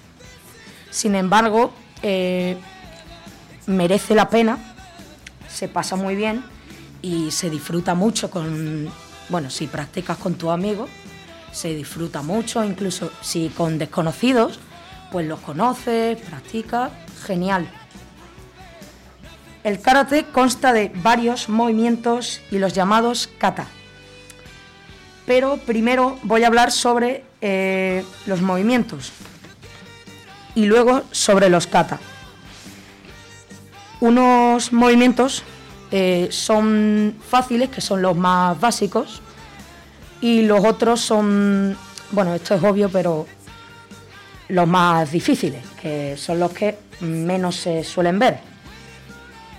Yo voy a nombrar unos cuantos, porque si nombro todos, eh, no acabamos. Eh, el primero que voy a nombrar es el shutouke. El shutouke es una técnica de bloqueo con el canto de la mano para bloquear patadas, puñetazos y otros golpes. El tsuki es básicamente un puñetazo que sale de la cintura eh, hacia el estómago o la cara, en concreto la barbilla, porque si le das en la nariz te pasas. Eh, David, si me permites la intervención, eh, antes de que continúes con las técnicas básicas, que creo que son las mismas en todos los estilos, pero yo, por ejemplo, hago un estilo que es el Goju Ryu, que mm, se enfoca más, por ejemplo, en cuerpo a cuerpo, distancias cortas, y mis puñetazos, por ejemplo, en vez de desde la cadera, lo damos más arriba desde el pecho, que es el hikite, y suele en ser puñetazos más cortos. En otro estilo como el Shotokan, que otro estilo, pues ya si ponen el puño en la altura del cinturón, que sería en la, en la cintura, y pegan desde ahí. Pues sí que es cierto que eh, lo normal en la mayoría de, de estos es verlos que salen desde más arriba de, de la cintura. Sin embargo, hay otros que sale desde, desde la cintura o incluso otro tipo de técnicas que son parecidas al suki, eh, también salen del- de la cintura. Luego, el tercero, que es el huracán, que es una técnica con el revés del puño que sale del pecho, esta vez sí del pecho, en forma semicircular y que acaba en un golpe seco a la barbilla. Y el cuarto y último eh, es el mawashigeri. Eh, más que una técnica, es una patada que va dirigida hacia la espalda, cabeza e incluso el talón eh, y zonas más para arriba de la pierna para hacer barridos. Antes de explicar ahora los kata, eh, tengo que decir que para examinarte de él, que es una parte del examen, tienes que haber hecho las otras partes que junto al kata forman el examen.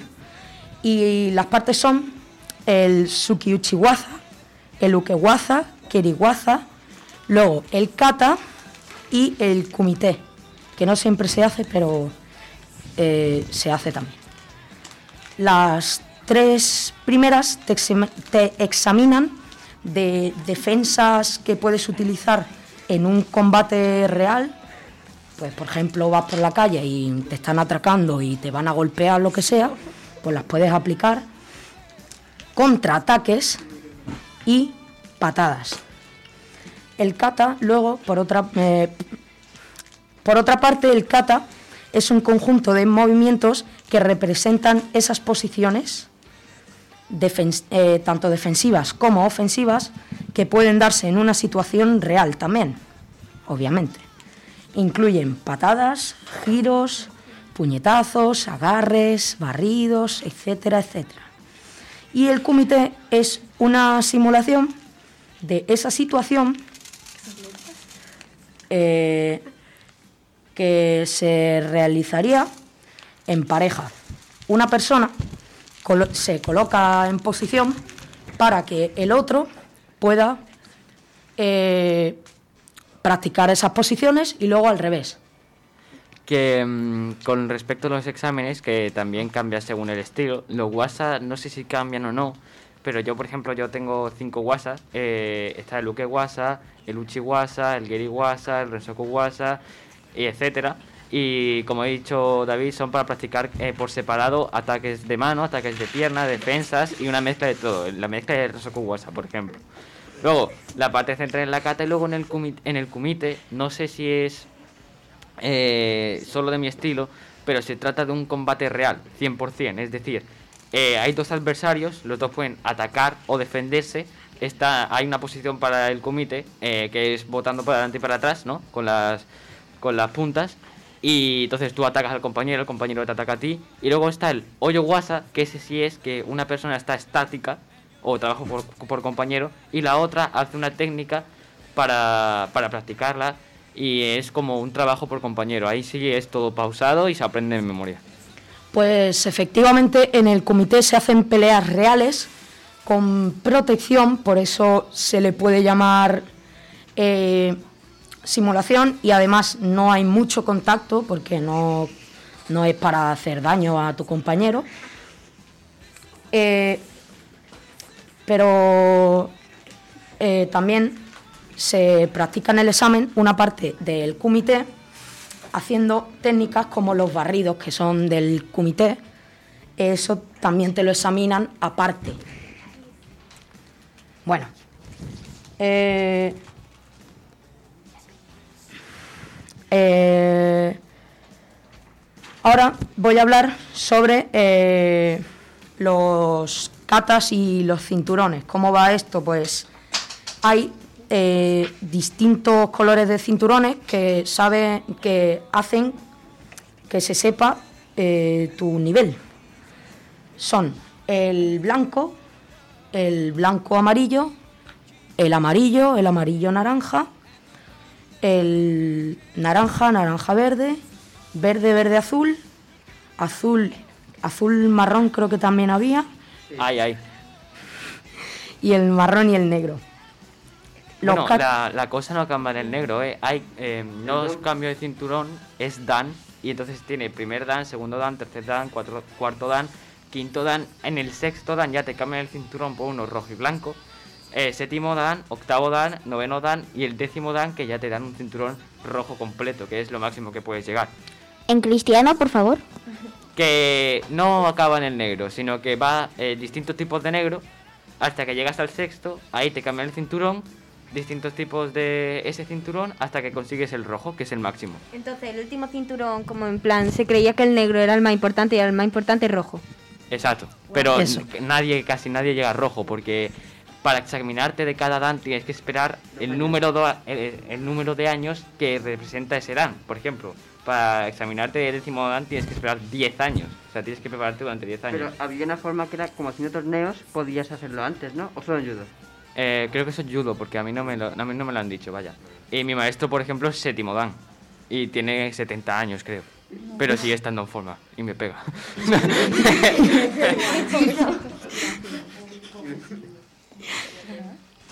Pues sí que es verdad que hay los, superiores, eso sí existen, pero el mm, conocido como el definitivo por la gran mayoría, que realmente no lo es, es el negro, que es donde suele llegar la gente. Tú mismo lo has dicho, que no suelen examinarse de el resto porque son que son unos que tienes que tienen que pasar muchos años y tú tienes que estar practicando mucho, mucho para llegar a ellos.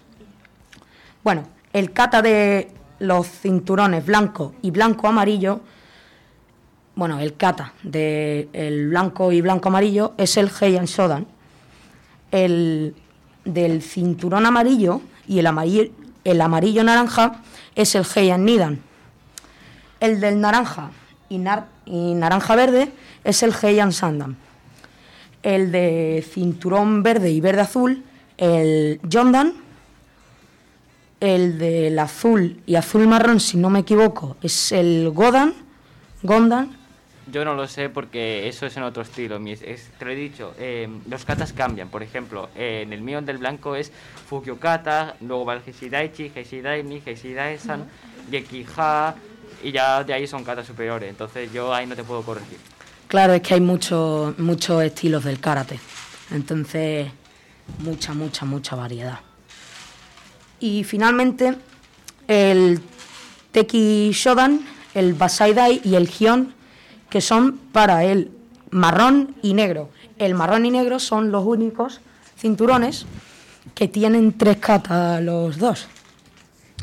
¿Alguna otra opinión aparte de la de Nils?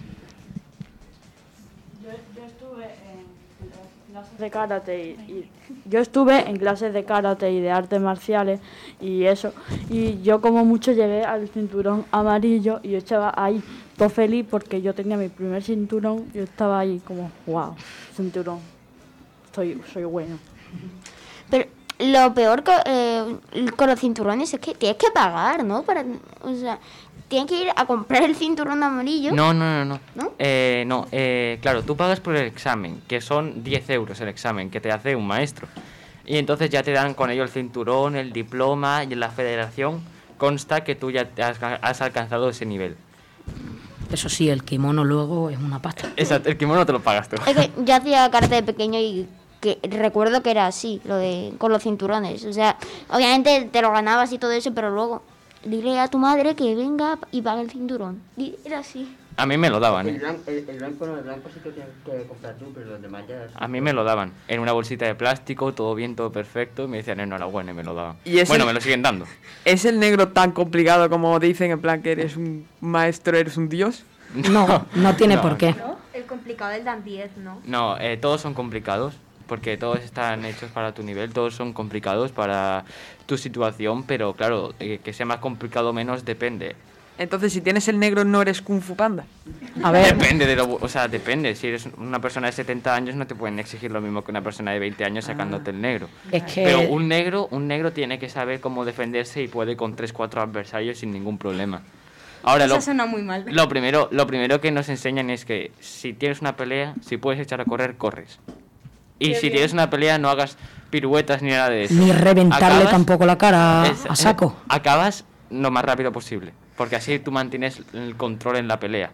Y además tú no tienes que buscar la pelea. De hecho, todos los katas de mi estilo al menos, y creo que todo el karate, empiezan siempre con una defensa. Lo que tú decías de el cinturón negro, de si es el más. que si eres un kung fu panda y eso, eso.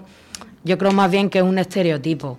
Que la gente, cuando busca eso, si es que lo busca, eh, busca el kata del negro y es algo ahí increíble, son movimientos impresionantes. Luego se va a buscar el blanco y tampoco es aquí una maravilla, pero eso no es del todo, no es del todo cierto. Sí que eres una persona que se te da mejor, pero no es así. Pues nada más, esto ha sido la sección de karate en la sección de deportes por todo el mundo. Espero que os haya gustado y recordad que el sábado volveré a hablar sobre algún deporte. Así que, dar será, pulir será. Adiós.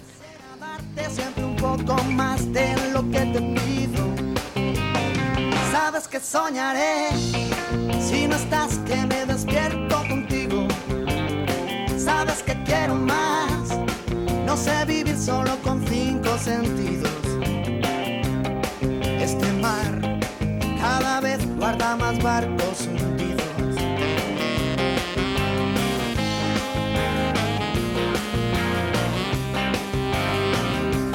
Tú eres aire, yo papel, donde vayas yo me iré. Si me quedo a oscuras, luz de la locura, ven y alúmbrame. Alguien dijo alguna vez por la boca estoy diciendo otra vez.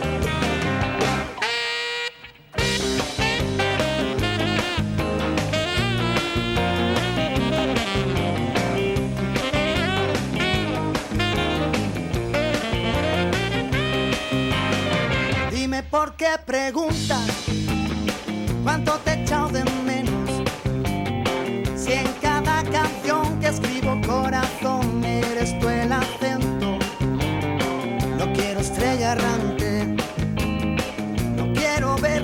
la aurora. Quiero mirar tus ojos del color de la Coca-Cola. Sabes que soñaré si no estás que me despierto contigo. Sabes que quiero más. No sé vivir solo con cinco sentidos. Ahora voy a dar paso a la sección de Marcos de Málaga Deportiva.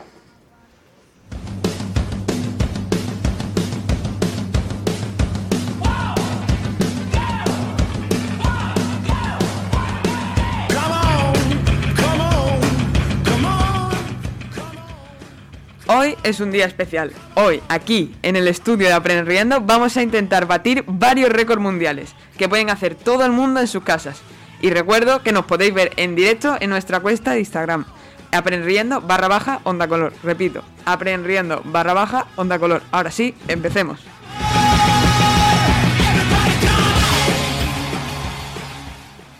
El primer reto consiste en sacar punta a un lápiz, cosa que todo el mundo hemos hecho, pero ¿seremos capaces de hacerlo en el menor tiempo posible?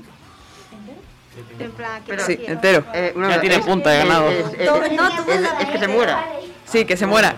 Bueno, espérate, todavía no empecé ya. Eh, para este reto existen muchas modalidades, como el uso de un taladro para afilar el lápiz, que obviamente es muy rápido, otro que es un simulador de sacar punta a un lápiz, y el principal de todo, que el que vamos a hacer nosotros, sacarle un lápiz, eh, punta al lápiz normal y corriente, ya sea con 10 lápices o con uno solo. Nosotros realizaremos el de un único lápiz, en el que la marca a batir es de 2 minutos 11.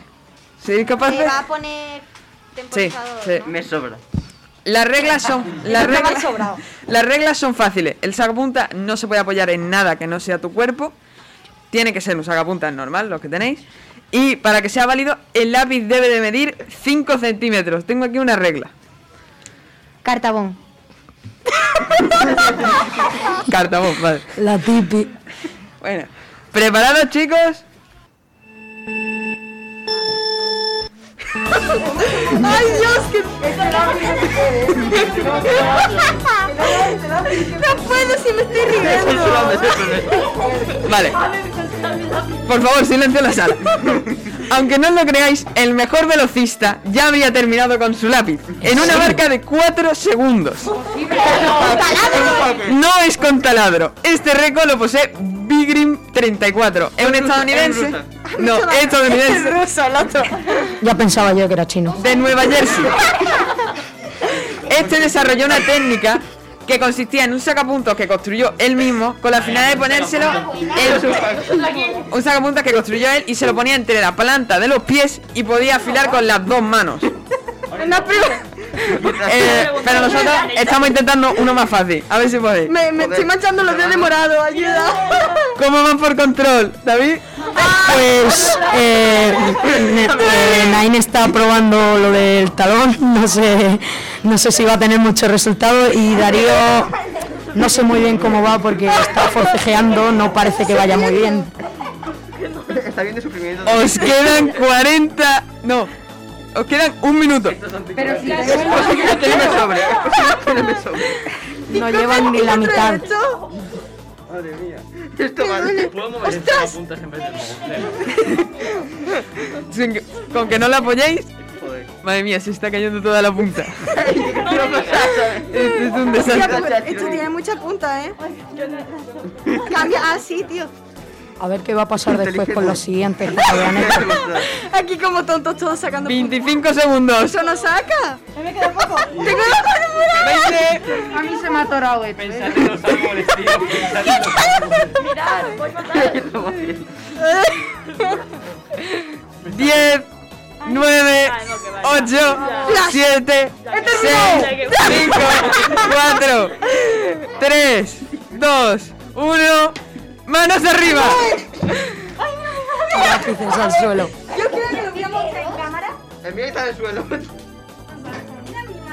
Podéis estar viendo en el directo de Instagram todo el destrozo que está viendo. Mi mano parece un Parece sol. que comió doritos.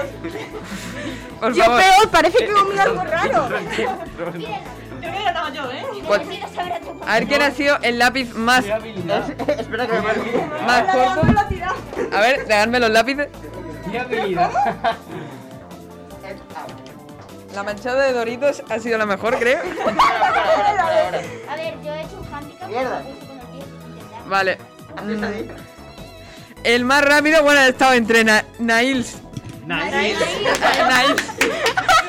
entre Nils y Ángela, pero el más pequeño ha sido el de Ángela, con 11 centímetros de largo. Os faltaba la mitad. Os falta, tenía que hacer esto otra vez más. Pero no era de 5 centímetros. Por eso, 5 centímetros. Y ten- tenía que quitar 5 veces, en plan, la mitad de esto.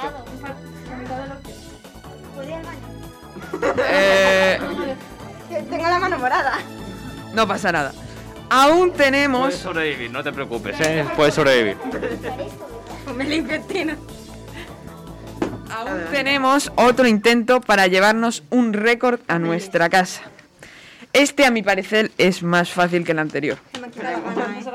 Como veis en el directo de Instagram, bueno, no se ve mucho, tenemos unas cajitas con eh, como una especie de pasta, una especie de pasta eh, con letritas del alfabeto, eh, que están totalmente desordenadas. Eh, lo que tenemos que hacer es ordenarlas. El récord a batir es de 3 minutos 22 segundos solo. Espera, poné el abecedario. ¿Pero Eh. no es solo o todas? No, to- una, una de cada letra. Una de cada letra. Eh, el récord a batir es de 3 minutos 22 segundos, pero nosotros lo vamos a hacer por parejas porque tampoco tenemos todo el tiempo del mundo. Así que que empiece la carrera. Espera, ¿y nosotros dos? Bueno, vosotros tres, estos dos y allí dos. Y tú no haces nada. Yo no. ¿Hay que poner en orden? Sí. La F de la J es guay. Vale, vale, vale, empezamos. La H aquí. Aquí una vez. Una, una vez.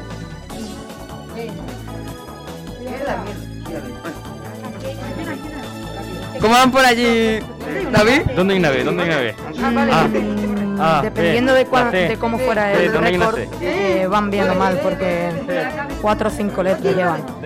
Al parecer, el que consiguió el récord eh, dijo que era fácil al principio coger las primeras letras, pero después se le quedaba la V. Al parecer en estos paquetes hay algunas letras que a lo mejor se repiten tres veces en todo el paquete entero. Así que llega a ser complicado al final. Parece fácil, pero no. Qué reto tan estúpido. ¿Dónde está la G, tío? ¿De qué me sirve esto? Este retro, este reto es entre dos o es individual. Se supone que es individual, pero era imposible que lo hiciéramos en individual porque el desorden que está viendo siendo tres personas es catastrófico, así que individual sería horrendo. Yo no veo ninguna G. Haríamos 12 minutos. me lo imagino. Me han timado, no hay Gs. Marcos te ha timado, eh, no hay Gs, eh. Te han timado. Tiene que haber Gs, o si no, pues. ¡Mierda! Aquí está, aquí está. sigue habiendo paquetes si queréis echar más. A, B, C, D, E, F, G, H, H, corre. H, H. Por aquí llevan la canción para recordar las letras y Que números. va por la U. Que, que van por la U. Por aquí llevan bastantes letras, como 15 o algo así, como allí- por allí como van. Llevamos cuatro. A- Aquí el equipo de Nils ¿Dónde hay una llevan cuatro. Bastante bien. Venga, que vais muy bien. H, H. Llevamos siete, un poco de Esto es una H, ¿no? Esto es una H, ya está. Es una K. No, es, un- es una H. Por aquí van por la J. Un palo. ¡Eh, un Aquí, palo! una I. Vale. O por aquí van bastante bien, ¿eh? J. J, J, J, una J. Quedan J. eh, un minuto y 20 segundos. J, una K, una K. No, la J. Aquí.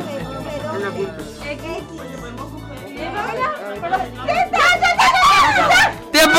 ¡Tiempo! Vamos a revisar. Que ¿Para qué parece que lo tienen? Te, te mato, te mato como lo desorden. Ojo, Es que está se pega el Se pega el de esto. ojo. A ver. Cantemos la letra, la canción del abecedario para ver si lo tienen bien. La A, ¿vale? A, B, C, D, E, F, G. Aquí. Perfecto, no hemos la letra. Ahora sí. una H. H, I, J, K, L, M, N, N, O, P, Q, R, S, T, U, V, W, X, Y, Z. Está bien. Tienen todas las letras. Tienen todas las letras y parece ser que ha sido en el tiempo correcto. Así que eh, con el vídeo de Instagram se podrá subir y podremos tener un récord mundial en eh, la competición de dúos.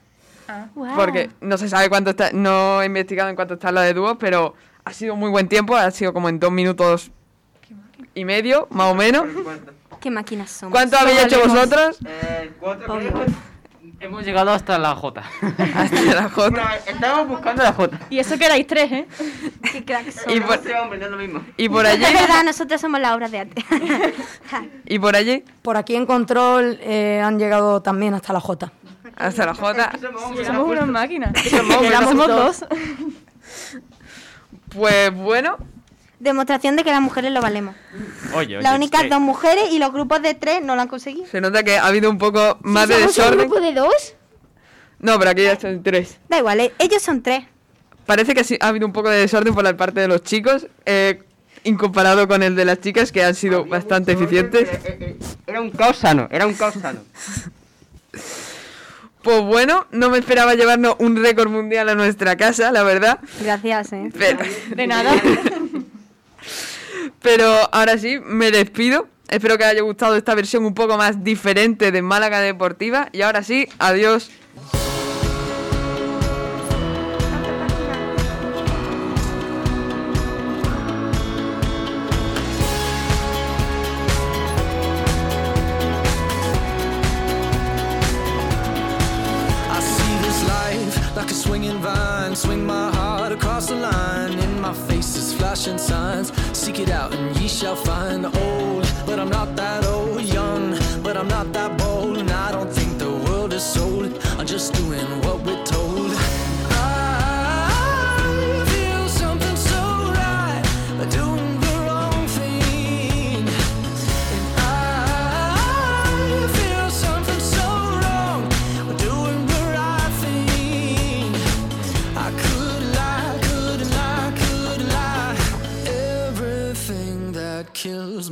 Makes me feel alive.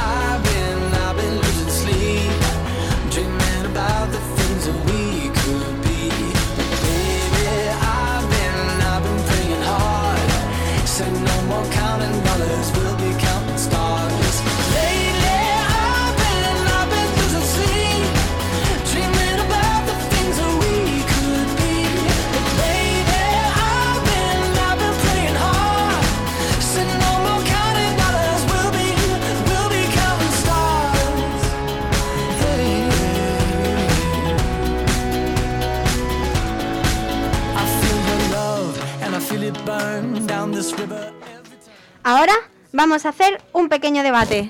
Hola Alejandro otra vez.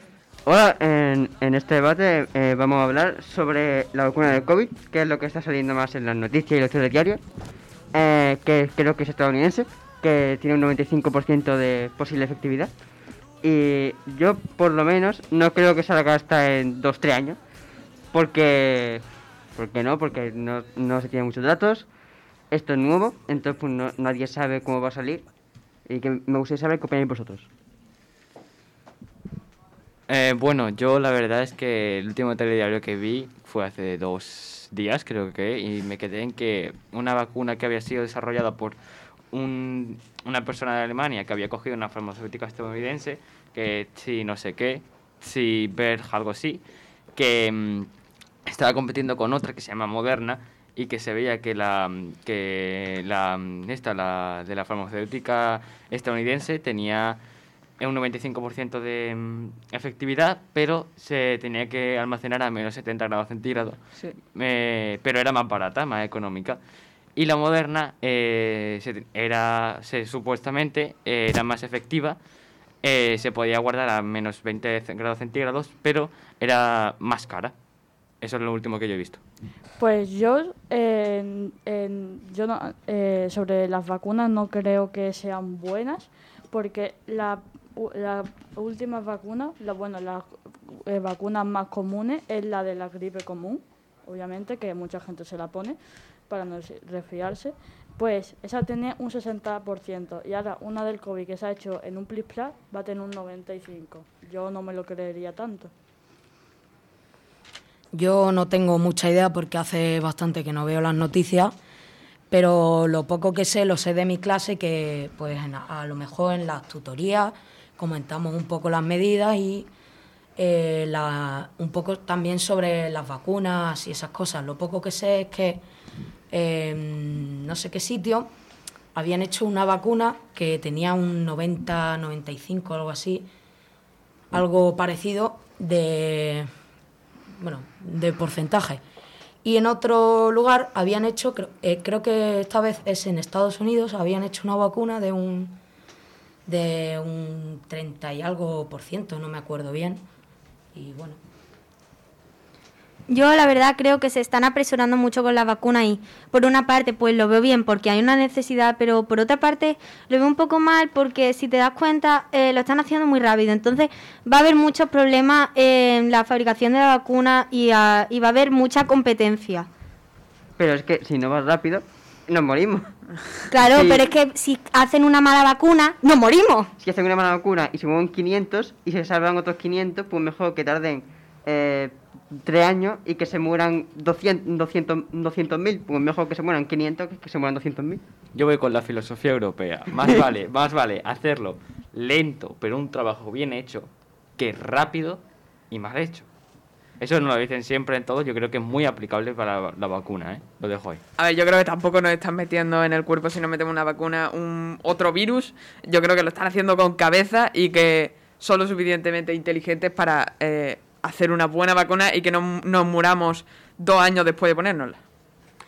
A ver, yo eh, voy a ser un poco, o voy a hacer una técnica muy rata, que va a ser dejar que le pongan las vacunas a los que estén en riesgo, políticos y eso, ver cómo reaccionan y luego ya, si él se me echa la vacuna. Nain, tú lo que quieres son conejillos de India. Exacto. Qué miedo, por favor. A políticos, además, no, no a gente normal, no, no, a políticos. asesino triste. Los políticos están en riesgo. Cuidado eh, con Naim. Un día de esto nos trae una vacuna a todos y nos mata. Un día Nain nos dice, venga, prueba tú, pruébala tú, luego ya la pruebo yo. Si te mueres, no la pruebo. Película, Nain el agresivo. Un día uno da algo de comer y nos envenena aquí diciendo, pruébalo tú a ver, pruébalo tú a ver si te gusta. He encontrado este pollo en el contenedor. tomadlo. Sí, sí. Madre mía. Oye, ¿y no salió por ahí alguna vacuna rusa o algo así? A ¿No ver, tontería. No, pero en serio, yo pienso que... Oye, oye, oye, tampoco hay que tener discriminación hacia los rusos, ¿eh? A ver, yo pienso que lo van a hacer más o menos, porque en realidad se está metiendo una carrera a ver quién la saca antes y quién saca más dinero, creo. Aunque algunas van a ser gratis, pero a lo mejor luego les ponen precio o lo que sea. A ver, la vacuna rusa que ha dicho Marco, eh, para empezar se la puso a la hija de las, eh, Putin, no me acuerdo cómo era. Eh, era un ruso. Eh, y se la, se la pusieron a la hija y creo que la hija, eh, no, pues si se la pusieron de verdad o se puso eh, casi, que casi se muere. Un ruso no es de fiar, no puedo fiarte de una vacuna de un ruso. Sí, a ver, estaba viendo últimamente, bueno, yo leí hace tiempo, una o dos semanas, que la vacuna rusa había tenido estragos neurológicos, ¿eh? Y eso es preocupante. Además, eh, también hay otra vacuna china, pero esos son gobiernos que tienen dictadura Que y que son chinos. tampoco es muy... eh, la información que te dan no es muy fiable. Y como ha dicho Darío, también es que mm, si de la gripe lleva un montón de tiempo y tiene solo un 60% y ahora la de coronavirus de repente la sacan y tiene un 90%, bueno, es posible, pero a lo mejor con esto de las carreras se están pasando un poco, porque eh, todo el mundo sabe que a los gobiernos en realidad el capitalismo le interesa más la economía que las personas. A ver, eh, me gustaría añadir una cosita, por favor, no discriminen a chinos rusos por ser chinos. Y rusos, que, que haya tenido problemas con la vacuna no quiere decir que sea por de dónde es. Y además, eh, el problema de la vacuna china al aplicarla aquí es que son virus diferentes porque el coronavirus ha mutado. Entonces, no es el mismo coronavirus que tenemos aquí que el que tenemos en China. A ver, yo lo decía más por el meme, ¿no? De que un, un ruso hace cosas muy extrañas. Un ruso que te cosas extrañas empieza a pelar árboles. Un chino empieza a comerse vivo, bichos muertos. Pues, por eso. Murciélagos, por ejemplo. Hay una cosa a mí, Eh, pangolines. hay una cosa a mí que, que me da mucha risa que la gente quiere la vacuna ahora, quiere la vacuna. ¿Y quién se la pone? Nadie. Toma ya. Sí, también, eso, eso, eso da que pensar, la verdad. Realidades crudas. A ver, yo supongo que pondrán en cada ciudad o lo que sea algún puesto para que te pongan la vacuna, ¿no? Sí, que era un kiosco, ¿no? A ver, es que hay voluntarios que dicen, venga, me la voy a poner yo. Yo, sinceramente, no sé vosotros, pero yo voluntaria no sería para probar una vacuna nueva. Igualmente. Sinceramente. Yo cuando esté probada ya me la pongo. Y que además no está al 100% asegurado que funciona. Técnic- técnica Naime, técnica Naime. No, pero a lo mejor esa gente pues ya no tiene nada por lo que vivir y va a la Muy. vacuna. plan, Es la mejor forma de po- suicidarse. Aunque sea voy a aportar algo a la humanidad, ¿no? Nine es muy duro, ¿eh? Lo sé. ya ve. Eh, bueno, que no sabemos qué va a pasar. Nadie sabe qué va a pasar. Y que solo nos podemos quedar con la idea de que quizá no sabemos o quizá nos muramos todos, quién sabe. Viva la vacuna rusa. Yo creo que yo creo que el coronavirus no nos va a matar a todos ni nada de eso. No. Simplemente lo que pasa es que claro, que lo- muchos de los gobiernos están sufriendo por todo esto de la economía de las, y de las personas y eso, y ya está. Bueno, pues eso, adiós. Ya no me importa nada. Bueno, pues gracias por escuchar Onda Color. Eh, gracias también a Fran por darnos esta oportunidad de hacer el programa en directo. Y muchas gracias a mis compañeros también por venir aquí y por y, y por prepararse sus secciones. Podéis escuchar eh, Onda Color en el 100.3 o en ondacolor.org, que tampoco tan solo ah, que tienen más programas, no solo los sábados. Adiós. Súbeme a la radio que está mi Adiós, canción. Siente el bajo que va subiendo. Tráeme el alcohol que quita el dolor. Hoy vamos a juntar la luna y el sol. Huyendo del pasado. En cada madrugada.